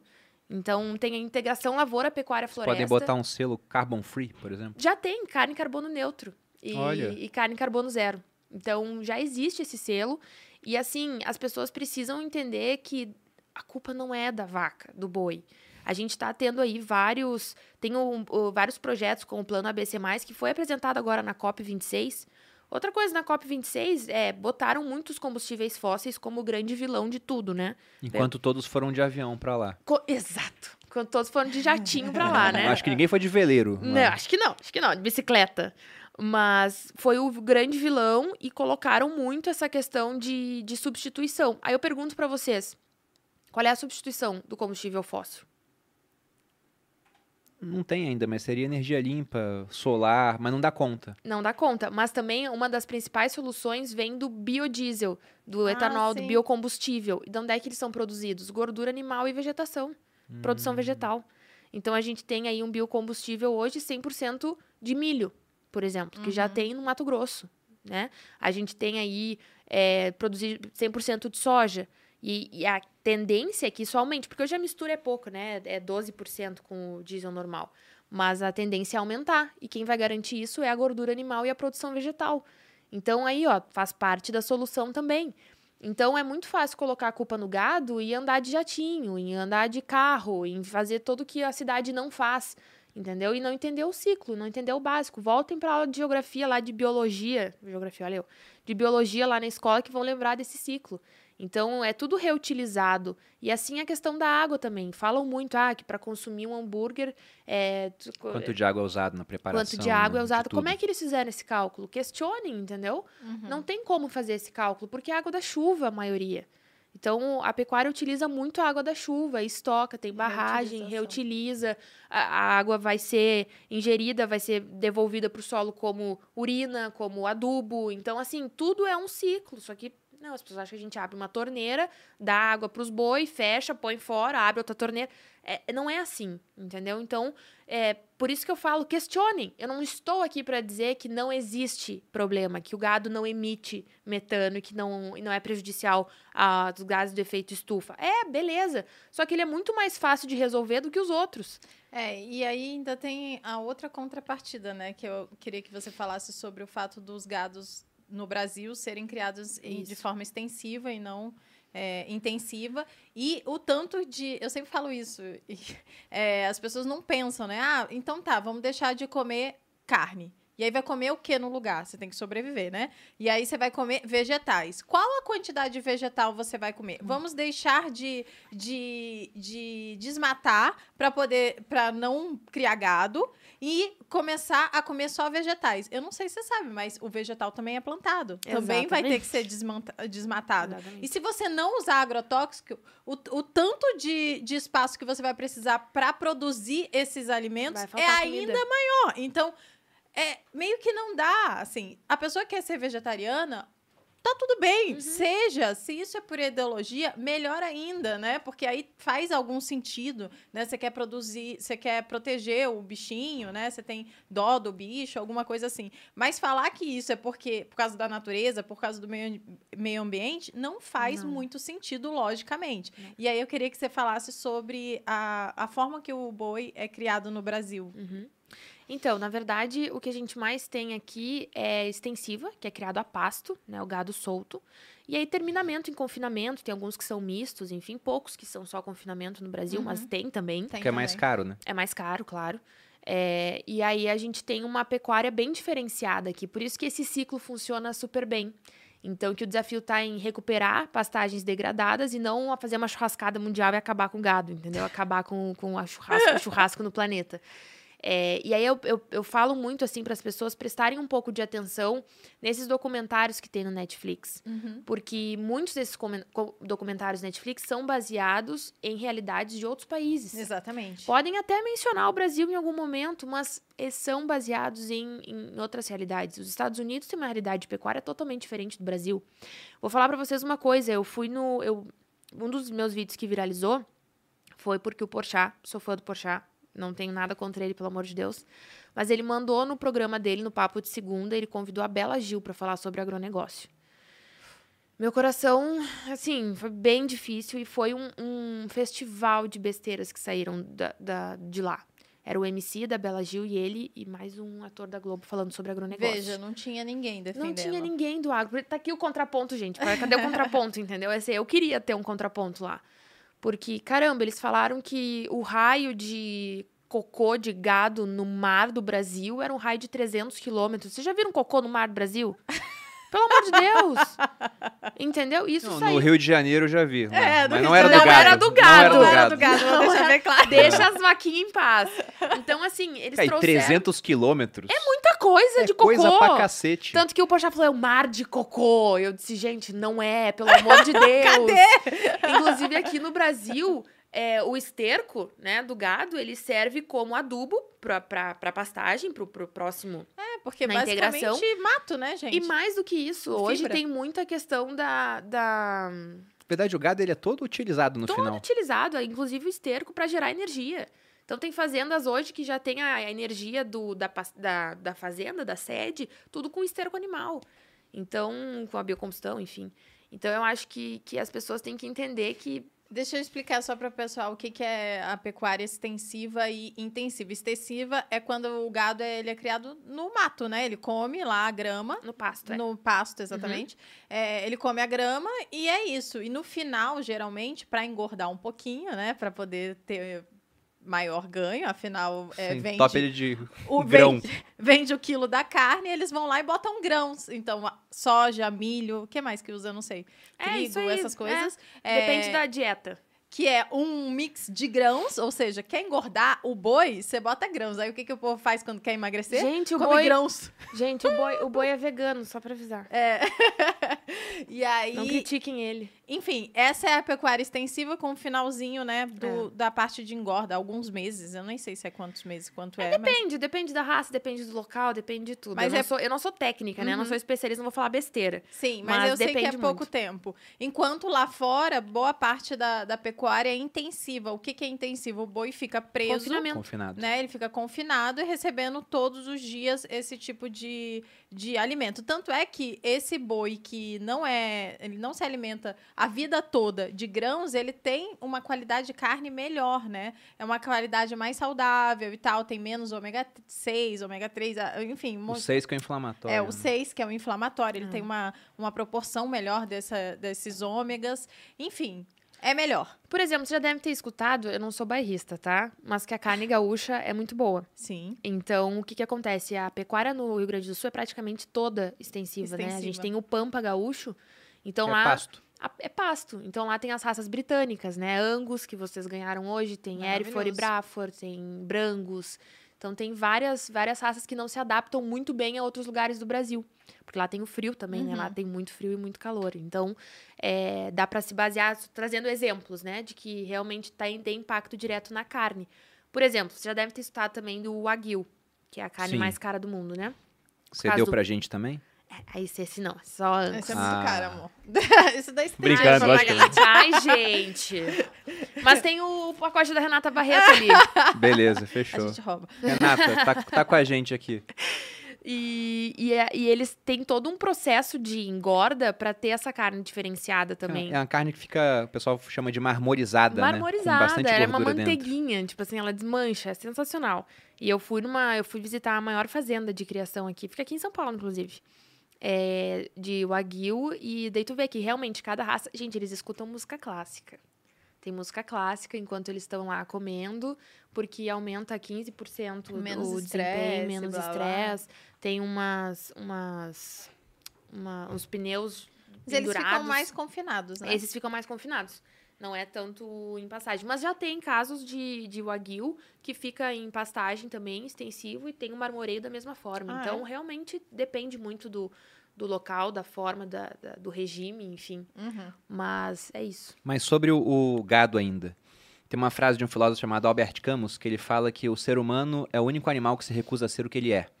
Então você deu o exemplo do pessoal que, por ideologia, escolhe não comer carne. E Uhum. nada contra essas pessoas. É, inclusive, eu não conseguiria fazer isso. Eu sou extremamente carnívoro, eu gosto muito de comer carne. Eu me sinto melhor quando eu tô com uma alimentação onde eu tenho mais proteína de origem animal. E cada um faz o que quiser com a sua vida. Claro. Cara, você quer Liberdade. não né? comer carne, pô, tanto faz, né? Pra mim, você poderia usar o que você quiser, beber o que você quiser, transar com quem você quiser, desde que seja consensual, né? Ter a sua propriedade privada ali, fazer a sua própria comunidade socialista, onde não vai ter uso de agrotóxico ou defensivo. Faz o que você quiser, quiser. cara. Só não me obriga a pagar pelo custo das suas escolhas. Eu já fui sam- chamada de É sem só esse ponto. sem uma pessoa, uma pessoa das trevas, porque eu comia carne. Falaram que o meu corpo era um cemitério. Então, tem, tem esse ponto. Eu ia nem chegar nesse ponto, mas sim no fato do pessoal falar, ah, os maus tratos com animais, porque você tá criando um negócio que vai matar no final pra gente comer. é. Só que isso é a natureza, né? No final das contas. É, se forem me perguntar. leão, não pegue o bicho, não mate o bicho, a sua caça. Pois é, hoje a gente Faça tem, um hoje a antes. gente tem tecnologia pra não precisar comer mais carne, né? Ainda tá muito caro, talvez um dia no futuro tenha. Só que eu ainda prefiro comer aquilo que os nossos antepassados comeram durante boa parte da história. Ah, eles não comiam tanta carne quanto a gente come hoje.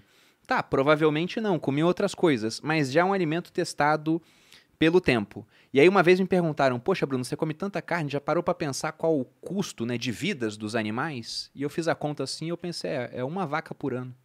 No meu caso. Nem isso, né? Eu tô dividindo uma vaca com você no final das contas. E aí eu fui ver também, fui pesquisar Com o que, que acontece com é o, o, o resto do boi, né? E, e tudo é aproveitado no final Tudo, das contas. até o pelo pro pincel de maquiagem. Você pode falar um pouco disso, Camila? É, na verdade, tudo é aproveitado, né? O próprio, os ossos do, do boi é aproveitado, o couro é aproveitado, Uhum. o pelo é aproveitado. Então, tem várias outras formas. Daí o pessoal começa a criticar. Não, é, agora é couro sintético. É pincel... Ah, eu quero falar do couro sintético. Tá. Então, assim, tem muito esse, esse preconceito também que, que, que surge através do- dos derivados, né? Mas o boi até em esmalte, tá? A bile do boi tá na- no perfume que fica com maior fixação na pele. Então, eles estão em tudo, em tudo, em medicamento, Até pasta por de isso dente, que creme, o, o vegano, ele, ele gosta de ter um, um selo, alguma coisa pra mostrar. Porque produto se você não se vegano. preocupar, o boi tem, tem. tudo. Vai Tem acabar tudo. usando o recurso tudo, de claro origem que tem. animal. É que nem a Xuxa que fa- falou não põe a pandemia no seu prato e pare de comer carne ah, origem animal e posou agora pra, não sei, não sei qual revista, ah, com roupa de couro.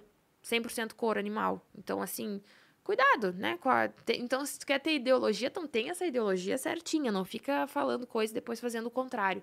É, e falando sobre o couro sintético, na MAP, inclusive, eu pa- passei direto da MAP no, no momento Polishop. Brigaram Queria aqui, dizer não? que eu adorei o teu chapéu, tá? Ah, você viu? Arrasou, arrasou. Botaram Sensacional. Na Vai ser uma coleção, a gente vai lançar um chapéu e um coldre também Boa. da MAP ali. Vai ser super bom gosto, Me mandem pessoal. como recebidos daí, por favor. Amanhã vai ter Black Friday também na MAP. Fiquem de olho, vai ter desconto progressivo lá. Hoje eu estou toda de MAP, inclusive. Mas, enfim. É, o que eu ia falar, eu- a gente ainda não tem couro na, na MAP, porque é caro pra caramba. Ai, cara. Porque é, vem do bicho, né? E é um subproduto da indústria alimentícia. Então tá lá, mataram o boi pra, pra pegar a carne, sobra o couro. Você vai fazer o quê? Jogar fora? Não, você vende e usa na, na, na produção da moda e tudo mais, de outras coisas, enfim. Mas aí agora criaram a aberração que chama o couro sintético, que as pessoas usam e falam, eu sou ecologicamente Aham. correto porque eu estou... Gente, é feito de petróleo. Só pra avisar, Só pra avisar. vocês. Boa. Esse bagulho não fica. Se você jogar na natureza, ele não, Não. decompõe. Enquanto você botar ali o couro, ele, uma hora, ele. Você acha que o petróleo é o vilão? Não, eu não acho que é o vilão. Porque o que, que a gente É usava a antes do petróleo? A substituição não faz sentido. É porque não faz Não, sentido eu- a eu entendo, substituição. É mas porque mas é, é só um ponto de, de narrativas pra vocês verem como é interessante ver o que era antes. Aham. Porque, por exemplo, Vai o Greenpeace, da- o Greenpeace nunca vai dar uma medalha pro John Rockefeller porque ele inventou o querosene que era usado, né? Na verdade, ele tornou mais seguro o querosene que era usado para iluminação. Uhum. Nunca vai dar. Porque o querosene vem do petróleo, o petróleo polui muito. Mas o que, que o pessoal usava para iluminação pública antes do petróleo? Óleo de baleia. Óleo de gordura de baleia. Olha aí. Então as baleias estavam quase extintas até que um empreendedor americano falou: esse querosene aqui, que é um negócio tremendamente instável, que pode tomar, pode pegar fogo do nada, né? Vamos deixar ele mais seguro. Aí criou a Standard Oil, começou a fornecer o querosene para isso, e a indústria do comércio de óleo de gordura de baleia entrou em decadência. Então, o petróleo resolveu um problema e hoje ele é um problema que vai ser resolvido por alguma é, outra coisa. em né? Mas essa conotação do vilão ou do herói, né? Não é vilão. A escolha do título é. do podcast foi pensando nisso. Porque não é preto ou branco, é, é- é Aham. tudo um Tudo grande mar cinzento, tá lá, pô. Não, e é isso que eu, eu falo, eu não quero dizer que o agro é o herói, daí o pessoal fez a pergunta, o pessoal já tava respondendo, é herói, Sim, é alguns vilão, heróis, é vilão, herói, é verdade. vilão. Gente, não é herói nem vilão. Não é Ele faz parte da solução se a gente se unir e parar de brigar por besteira, entendeu? Porque é, é esse negócio do couro sintético é a mesma coisa que tu falar que o hambúrguer vegetal é mais saudável que o hambúrguer animal. Desculpa, não é? Eh, Tu quer comer por causa da tua ideologia, beleza. Agora, pela tua saúde, vai ler os ingredientes, vai ler como é que ele foi feito. É feito de grãos, a maior parte deles. Todos, alguns têm um monte de ingrediente sintético, é, coisas que a gente não reconhece como comida e que são instáveis, são novos pro organismo, né? Então Isso. que o corpo não consegue ainda entender como Sódio. digerir. E mais um monte de coisa. Então, mais uma vez, voltando, eu e o Bruno, a gente é super conservador em, em relação à alimentação. A gente tenta, ao máximo, comer coisas que a gente sempre comeu durante toda a evolução da, da espécie. Então, de, de fato, a gente não comeria em excesso grãos, porque é novo. E também é, não, não faz bem à saúde. Mudaram muito É, também. né? mudou muito, exatamente. Mas voltando à pauta animal. Eu como carne. Para comer a carne, vai ter que matar o boi. Uhum. O que, que a gente pode fazer para que esse processo seja, vamos colocar assim, né, o mais humanizado possível? Porque muita gente fala dos maus tratos com animais, aí pega, por exemplo, já vi um, um vídeo mostrando como é que é o processo para que você possa fazer aquela comida francesa, o fígado do pato, como é que é o nome mesmo? É, foie gras. Eu não Foie como gras. isso. E é, é horrível, né? É horrível. Você vê aquilo lá, você fala, cara, não Eu dá pra apoiar esse não. tipo de prática. E o Macron tá lá comendo o foie gras dele enquanto fala do meio ambiente. né? não Exatamente. sei, talvez ele seja até, até vegetariano, posso estar falando besteira. Ai. Tá? Mas ele me bloqueou no Instagram, não, sei, não, não gostei disso É, não. não Mas, mais. de todo modo, como é que a gente pode fazer pra deixar isso? Já tem cuidados dentro do Tem. agronegócio, selos de qualidade? Como é que funciona? Tem. É, primeira coisa que eu indico sempre é pesquisarem sobre abate humanitário.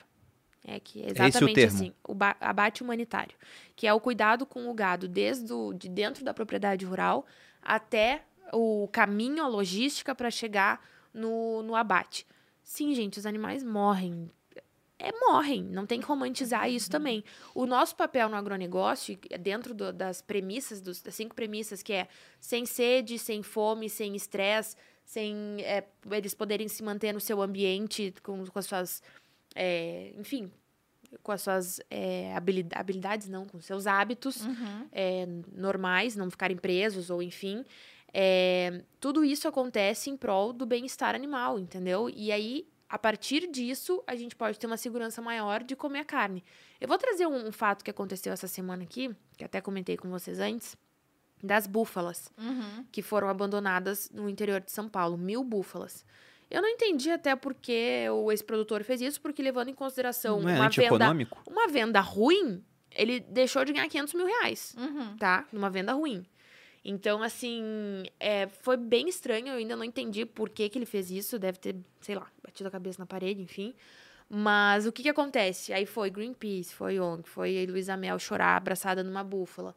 Foi artistas gravarem vídeo falando que o agronegócio é isso, que essa é a realidade do agro. Teve um comentário no teu post que falou Sobre justamente isso. sobre isso, né? Que essa era a realidade do agro. Gente, essa não é a realidade do agro. Essa é uma exceção. Porque hoje tem selo, tem certificação. Vocês ganharam carne certificada, vocês podem comer tranquilos. Que passaram por todo o processo de bem-estar animal. Que todos foram cuidados da melhor forma. E olha que loucura. Eu fiz um post no meu Instagram mostrando, não sei se chegaram a ver, mas mostrando várias crianças abraçadas em búfalos. Numa criação de, de, de bubali- bubalino, bubalinocultura.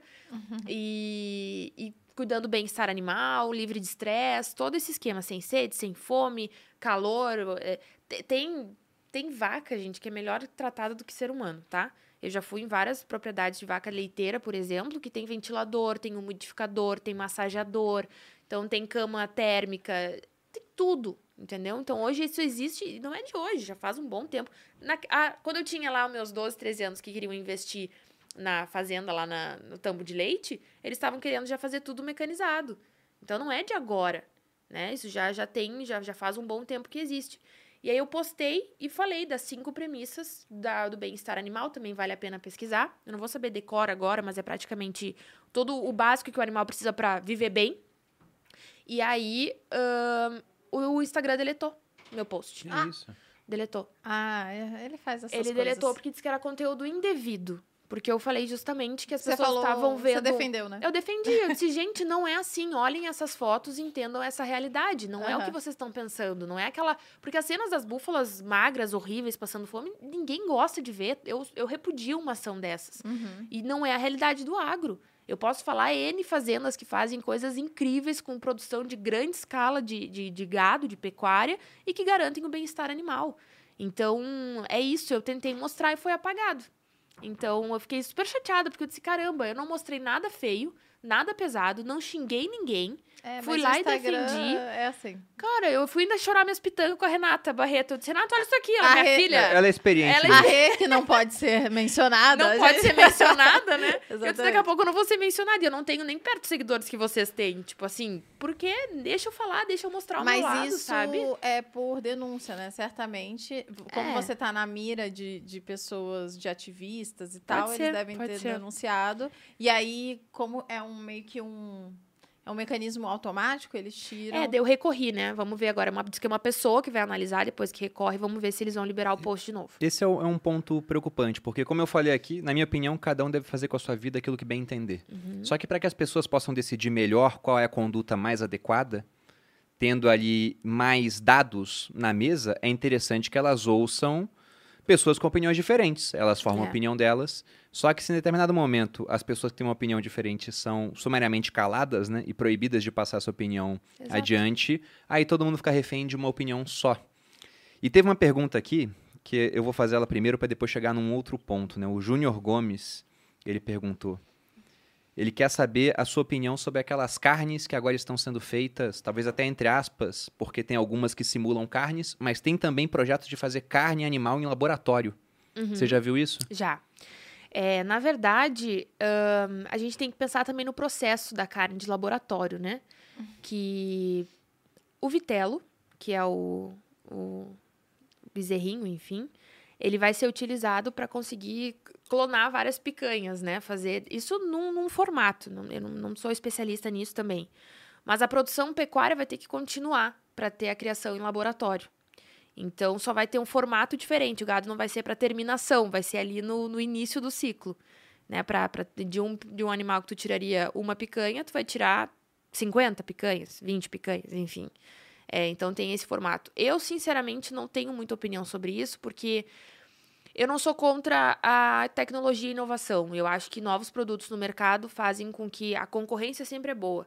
Então, o nosso agro sustentável vai acelerar cada vez mais. A gente vai ter mais opções de carne carbono neutro, carne carbono zero, outras opções para o pessoal consumir sem ter problema com isso. Então, eu não vejo isso como algo ruim.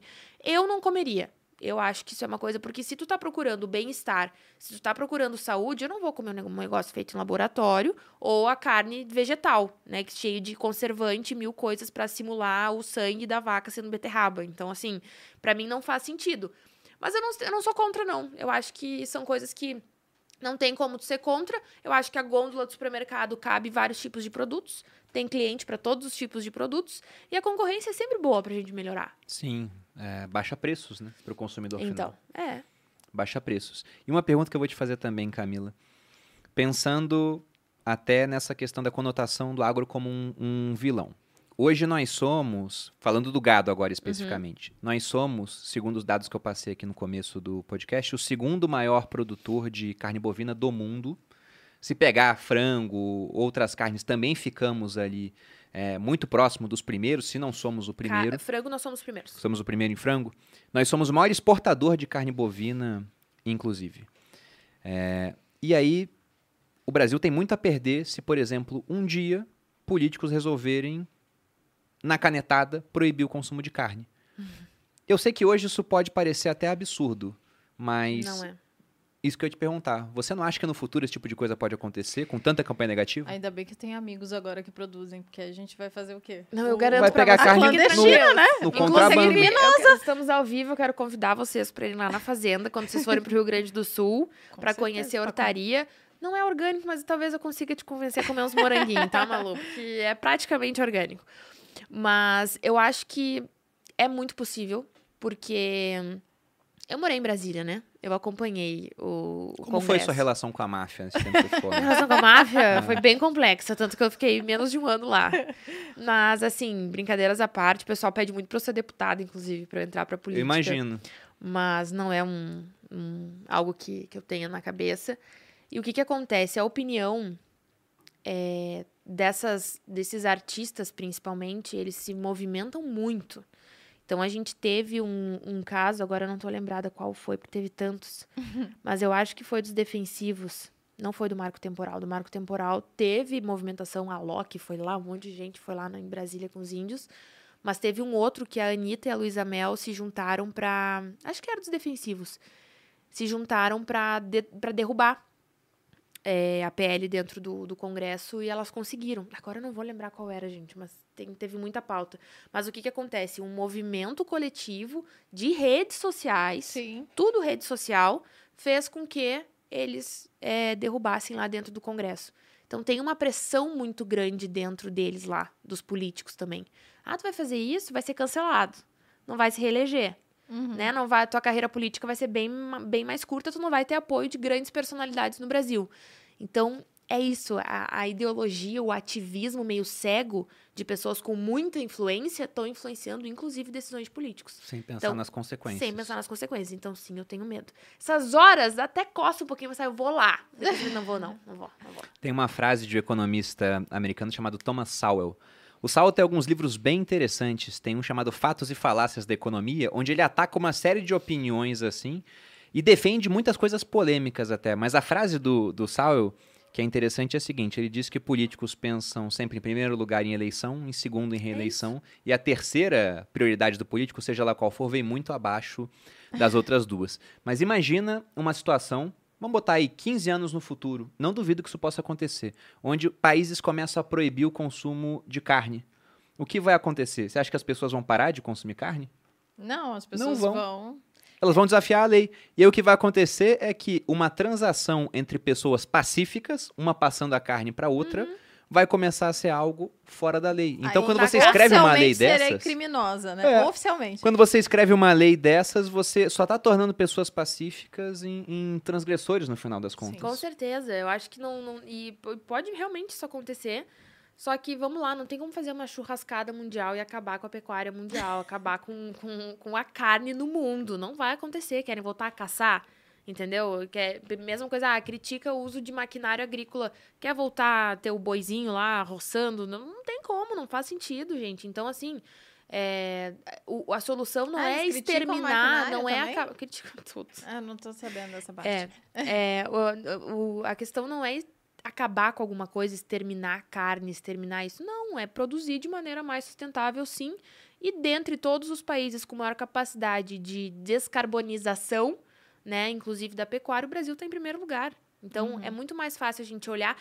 Teve uma, uma manchete que saiu que da COP26 que falaram que é, é, população mundial foi para a rua é, protestar contra a COP26, contra o meio, a favor do meio ambiente e tudo mais, detonaram a COP, tarará.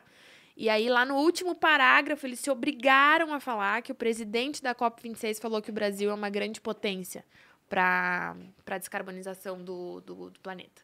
Então, assim, nós somos essa potência, sabe? A gente tem que saber aproveitar.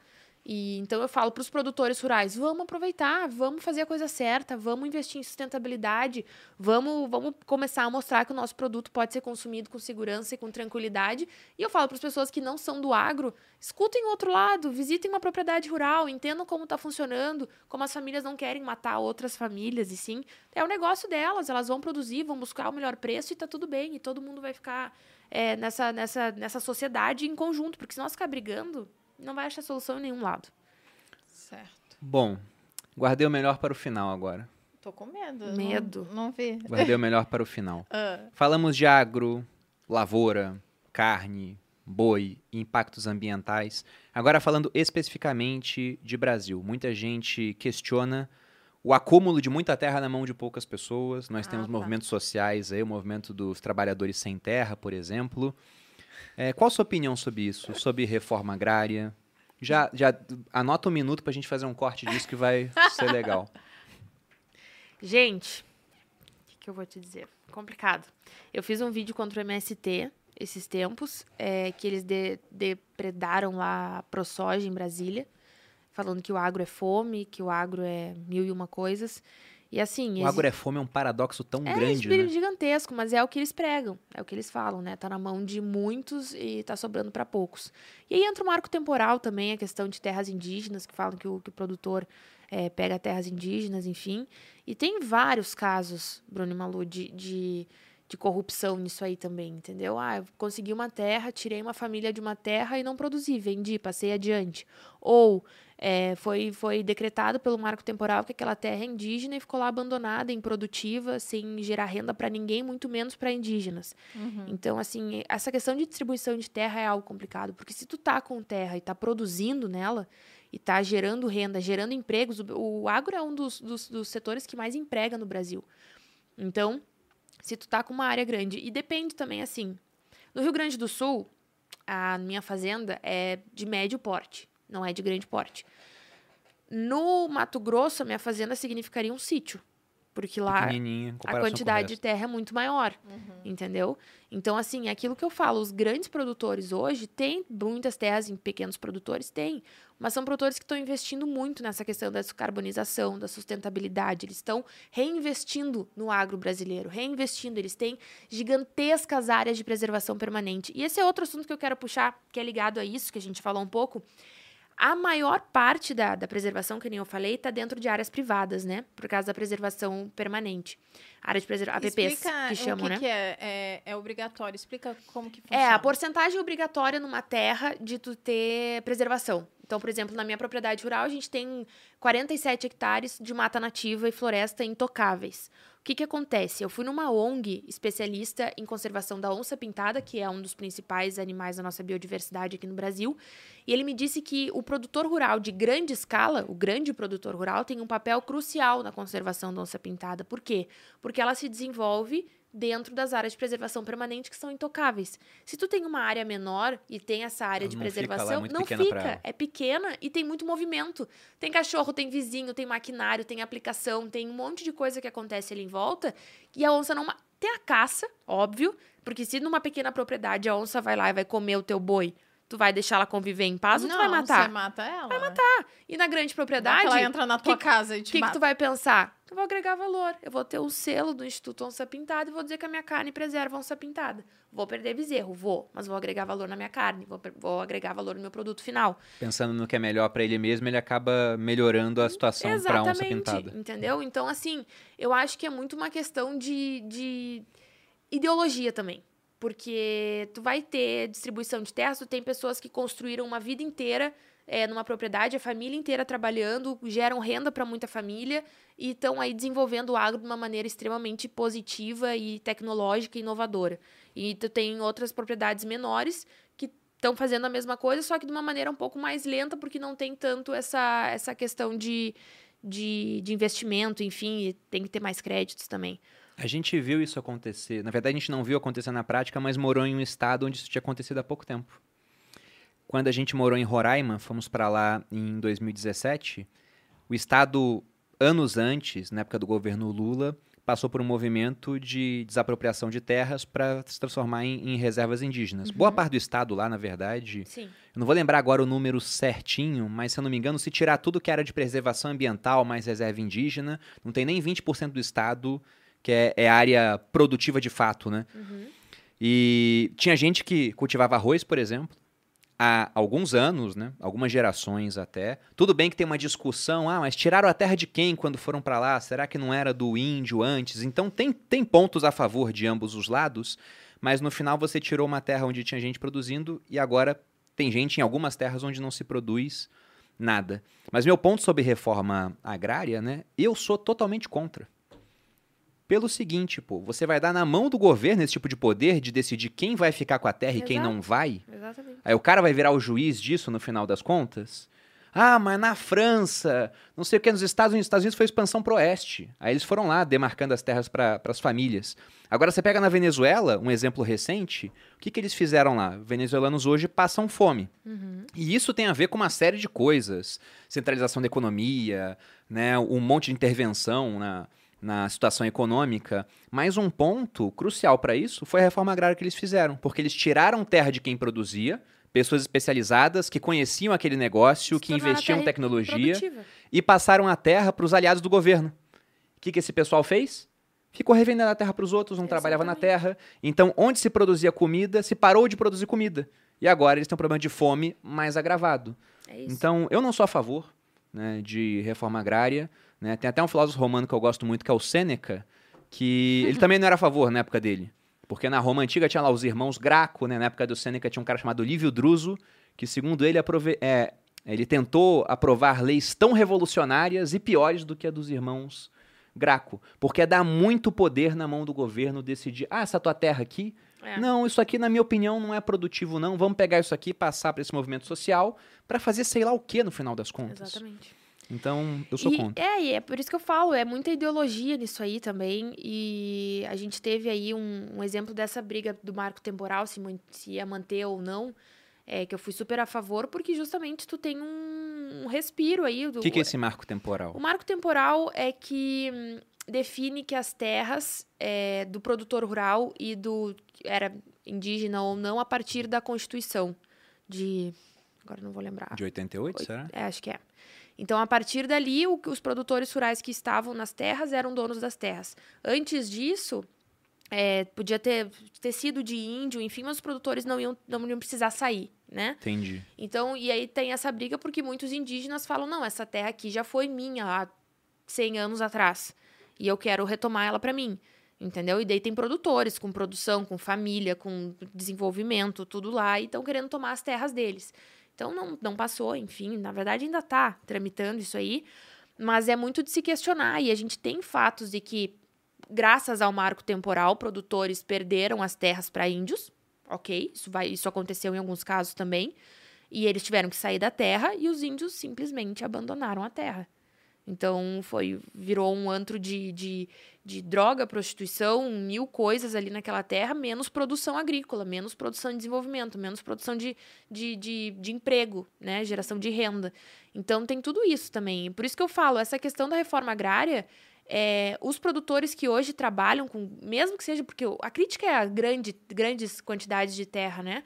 Eles estão empregando muita gente, eles estão movimentando a economia do nosso país, eles estão exportando, eles estão investindo em tecnologia, estão reinvestindo é, no agronegócio brasileiro. São peças é, cruciais tanto para a preservação da nossa biodiversidade quanto para a nossa economia. Então, se tu for repartir tudo isso agora, ah, vou distribuir várias pessoas lá que não sabem plantar, que não sabem cultivar, que não têm dinheiro para começar a investir em maquinário, por exemplo, vai fazer o quê? Vai abandonar, ou vai tentar vender, ou não vai ficar ali. O cara não consegue nem competir hoje Não em dia. O preço que ele competir. vai ter na comida dele vai ser muito mais alto do que o do grande produtor. Eu tenho muito cuidado em falar sobre isso, por isso que eu fiquei até um, é, um pouco assim, porque eu, eu- Não, é porque assim, eu conheço pessoas assentados que são muito legais. Entendeu? Eu- Por isso que eu não gosto de gener- generalizar. E eu sou defensora do agro, né? Então eu acho assim. é, tem, eu conheço pessoas do movimento sem terra que, que, que, que, enfim, produzem realmente, que trabalham, que tem, aí se, se desenvolvem. Tem a questão lá da, da Amazônia, quando a gente estava falando sobre sobre regularizar as terras lá, né? Que o governo também estava querendo regularizar para justamente. Daí, ah, foi isso que eu falei que eles derrubaram. Que era o. Lembrou. Aham. Que a Anitta e a Luísa Mel fizeram uma campanha que estavam querendo favorecer grileiros na Amazônia. Aham. Não sei se vocês ouviram isso. Hum. Que era para regularizar as terras de mais de 800 mil famílias que tem lá, que são pequenos produtores. E o governo queria ir lá regularizar para essas famílias conseguirem acesso a créditos, para conseguirem investir mais 800 nas mil famílias? 800 mil famílias. É muita gente. E aí eles estavam falando que eram 800 mil grileiros. Mas não são, entendeu? As pessoas foram lá. É, O e que, que é grileiro? Que grileiro é que rouba a aqui. Ah, terra, tá. desmata para vender, entendeu? Que- Ah, Aí- fala que a terra é dele, É. usava um xixi do grilo pra deixar o documento com cara de mais antigo. Exatamente, a história começou Que assim. coisa. Pra dizer que realmente Detalhes era. aqui. era é. Mas, enfim, aí foi esse movimento que teve e eles conseguiram derrubar e as famílias ficaram sem acesso a, a crédito. Então, assim, eu tenho um cuidado em falar sobre isso porque tem muita gente boa querendo espaço para trabalhar. E muitas vezes não tendo por causa de maus, entendeu? Maus Não. exemplos. E se tivesse esse título mostrando que a terra é daquela pessoa, ela consegue até crédito mais barato. Exatamente. Tem um economista peruano, se eu não me engano, o De Soto, que ele fala que nas favelas, por exemplo, tem uma riqueza imensurável. Só que as pessoas não conseguem acessar aquela riqueza pelo seguinte: o cara tem lá a propriedade dele numa favela do Rio de Janeiro, por exemplo, mas não tem um título de propriedade. Se ele tivesse, ele poderia acessar crédito mais barato, porque afinal de contas, aquela terra, aquele imóvel, é uma garantia. E o imóvel não consegue sair dali. Então ele consegue, ao invés de pagar juros de dois dígitos, às vezes pagar juros de um dígito, se ele tivesse o título. Como ele não tem, ele acaba sendo excluído desse mercado de crédito mais barato. E a mesma Exatamente. coisa com o produtor rural que não é dono da Isso. sua terra no papel. Exatamente isso. Ele tem, tem dificuldade em conseguir crédito, em investir na terra, investir em maquinário. Maquinário agrícola é caro. Caríssimo. É, né? para te começar a ter um trator na tua fazenda é caríssimo. Uhum. Então tem produtores que não conseguem nem dar esse primeiro passo porque não tem o título da terra. E a gente estava defendendo que eles conseguissem. Até porque fica muito mais fácil para tu regular a questão do desmatamento. Porque daí tu consegue multar, tu consegue Sim. ir lá, tu consegue. Que aí eles têm deveres Tem também, dono, né? né? Tem dono, entendeu? Porque agora fica muito difícil o governo ir lá e falar porque a terra não tem dono. Então, Aham. regulamen- é, regulamentando isso, tu consegue cobrar, Cobrar. muito mais e Uhum. garantir um controle maior, inclusive no desmatamento da Amazônia. Mas não, era a PEC dos grileiros, era não sei o quê, e aí caiu e parou de ser discutido. É, no final chegamos à conclusão que eu já defendo há muito tempo, quem fez o V de renda sabe disso, de que a propriedade privada é uma forma de resolver conflitos. Sim. Com certeza. Se o negócio é meu, não pode ser seu. Até animais reconhecem a propriedade privada. Se um lobo entra no terreno do outro ali, ele sabe que vai dar briga se ele não sair. Fica na ameaça e o outro vai embora. Então, propriedade privada é isso. Você pega, por exemplo, em um, um condomínio. Qual é a área mais propensa a ter problemas? É a sua casa que é sua e todo mundo sabe disso? Ou é uma área comum que é de todo mundo e como é de todo mundo não é de ninguém? Aí todo mundo quer dar opinião.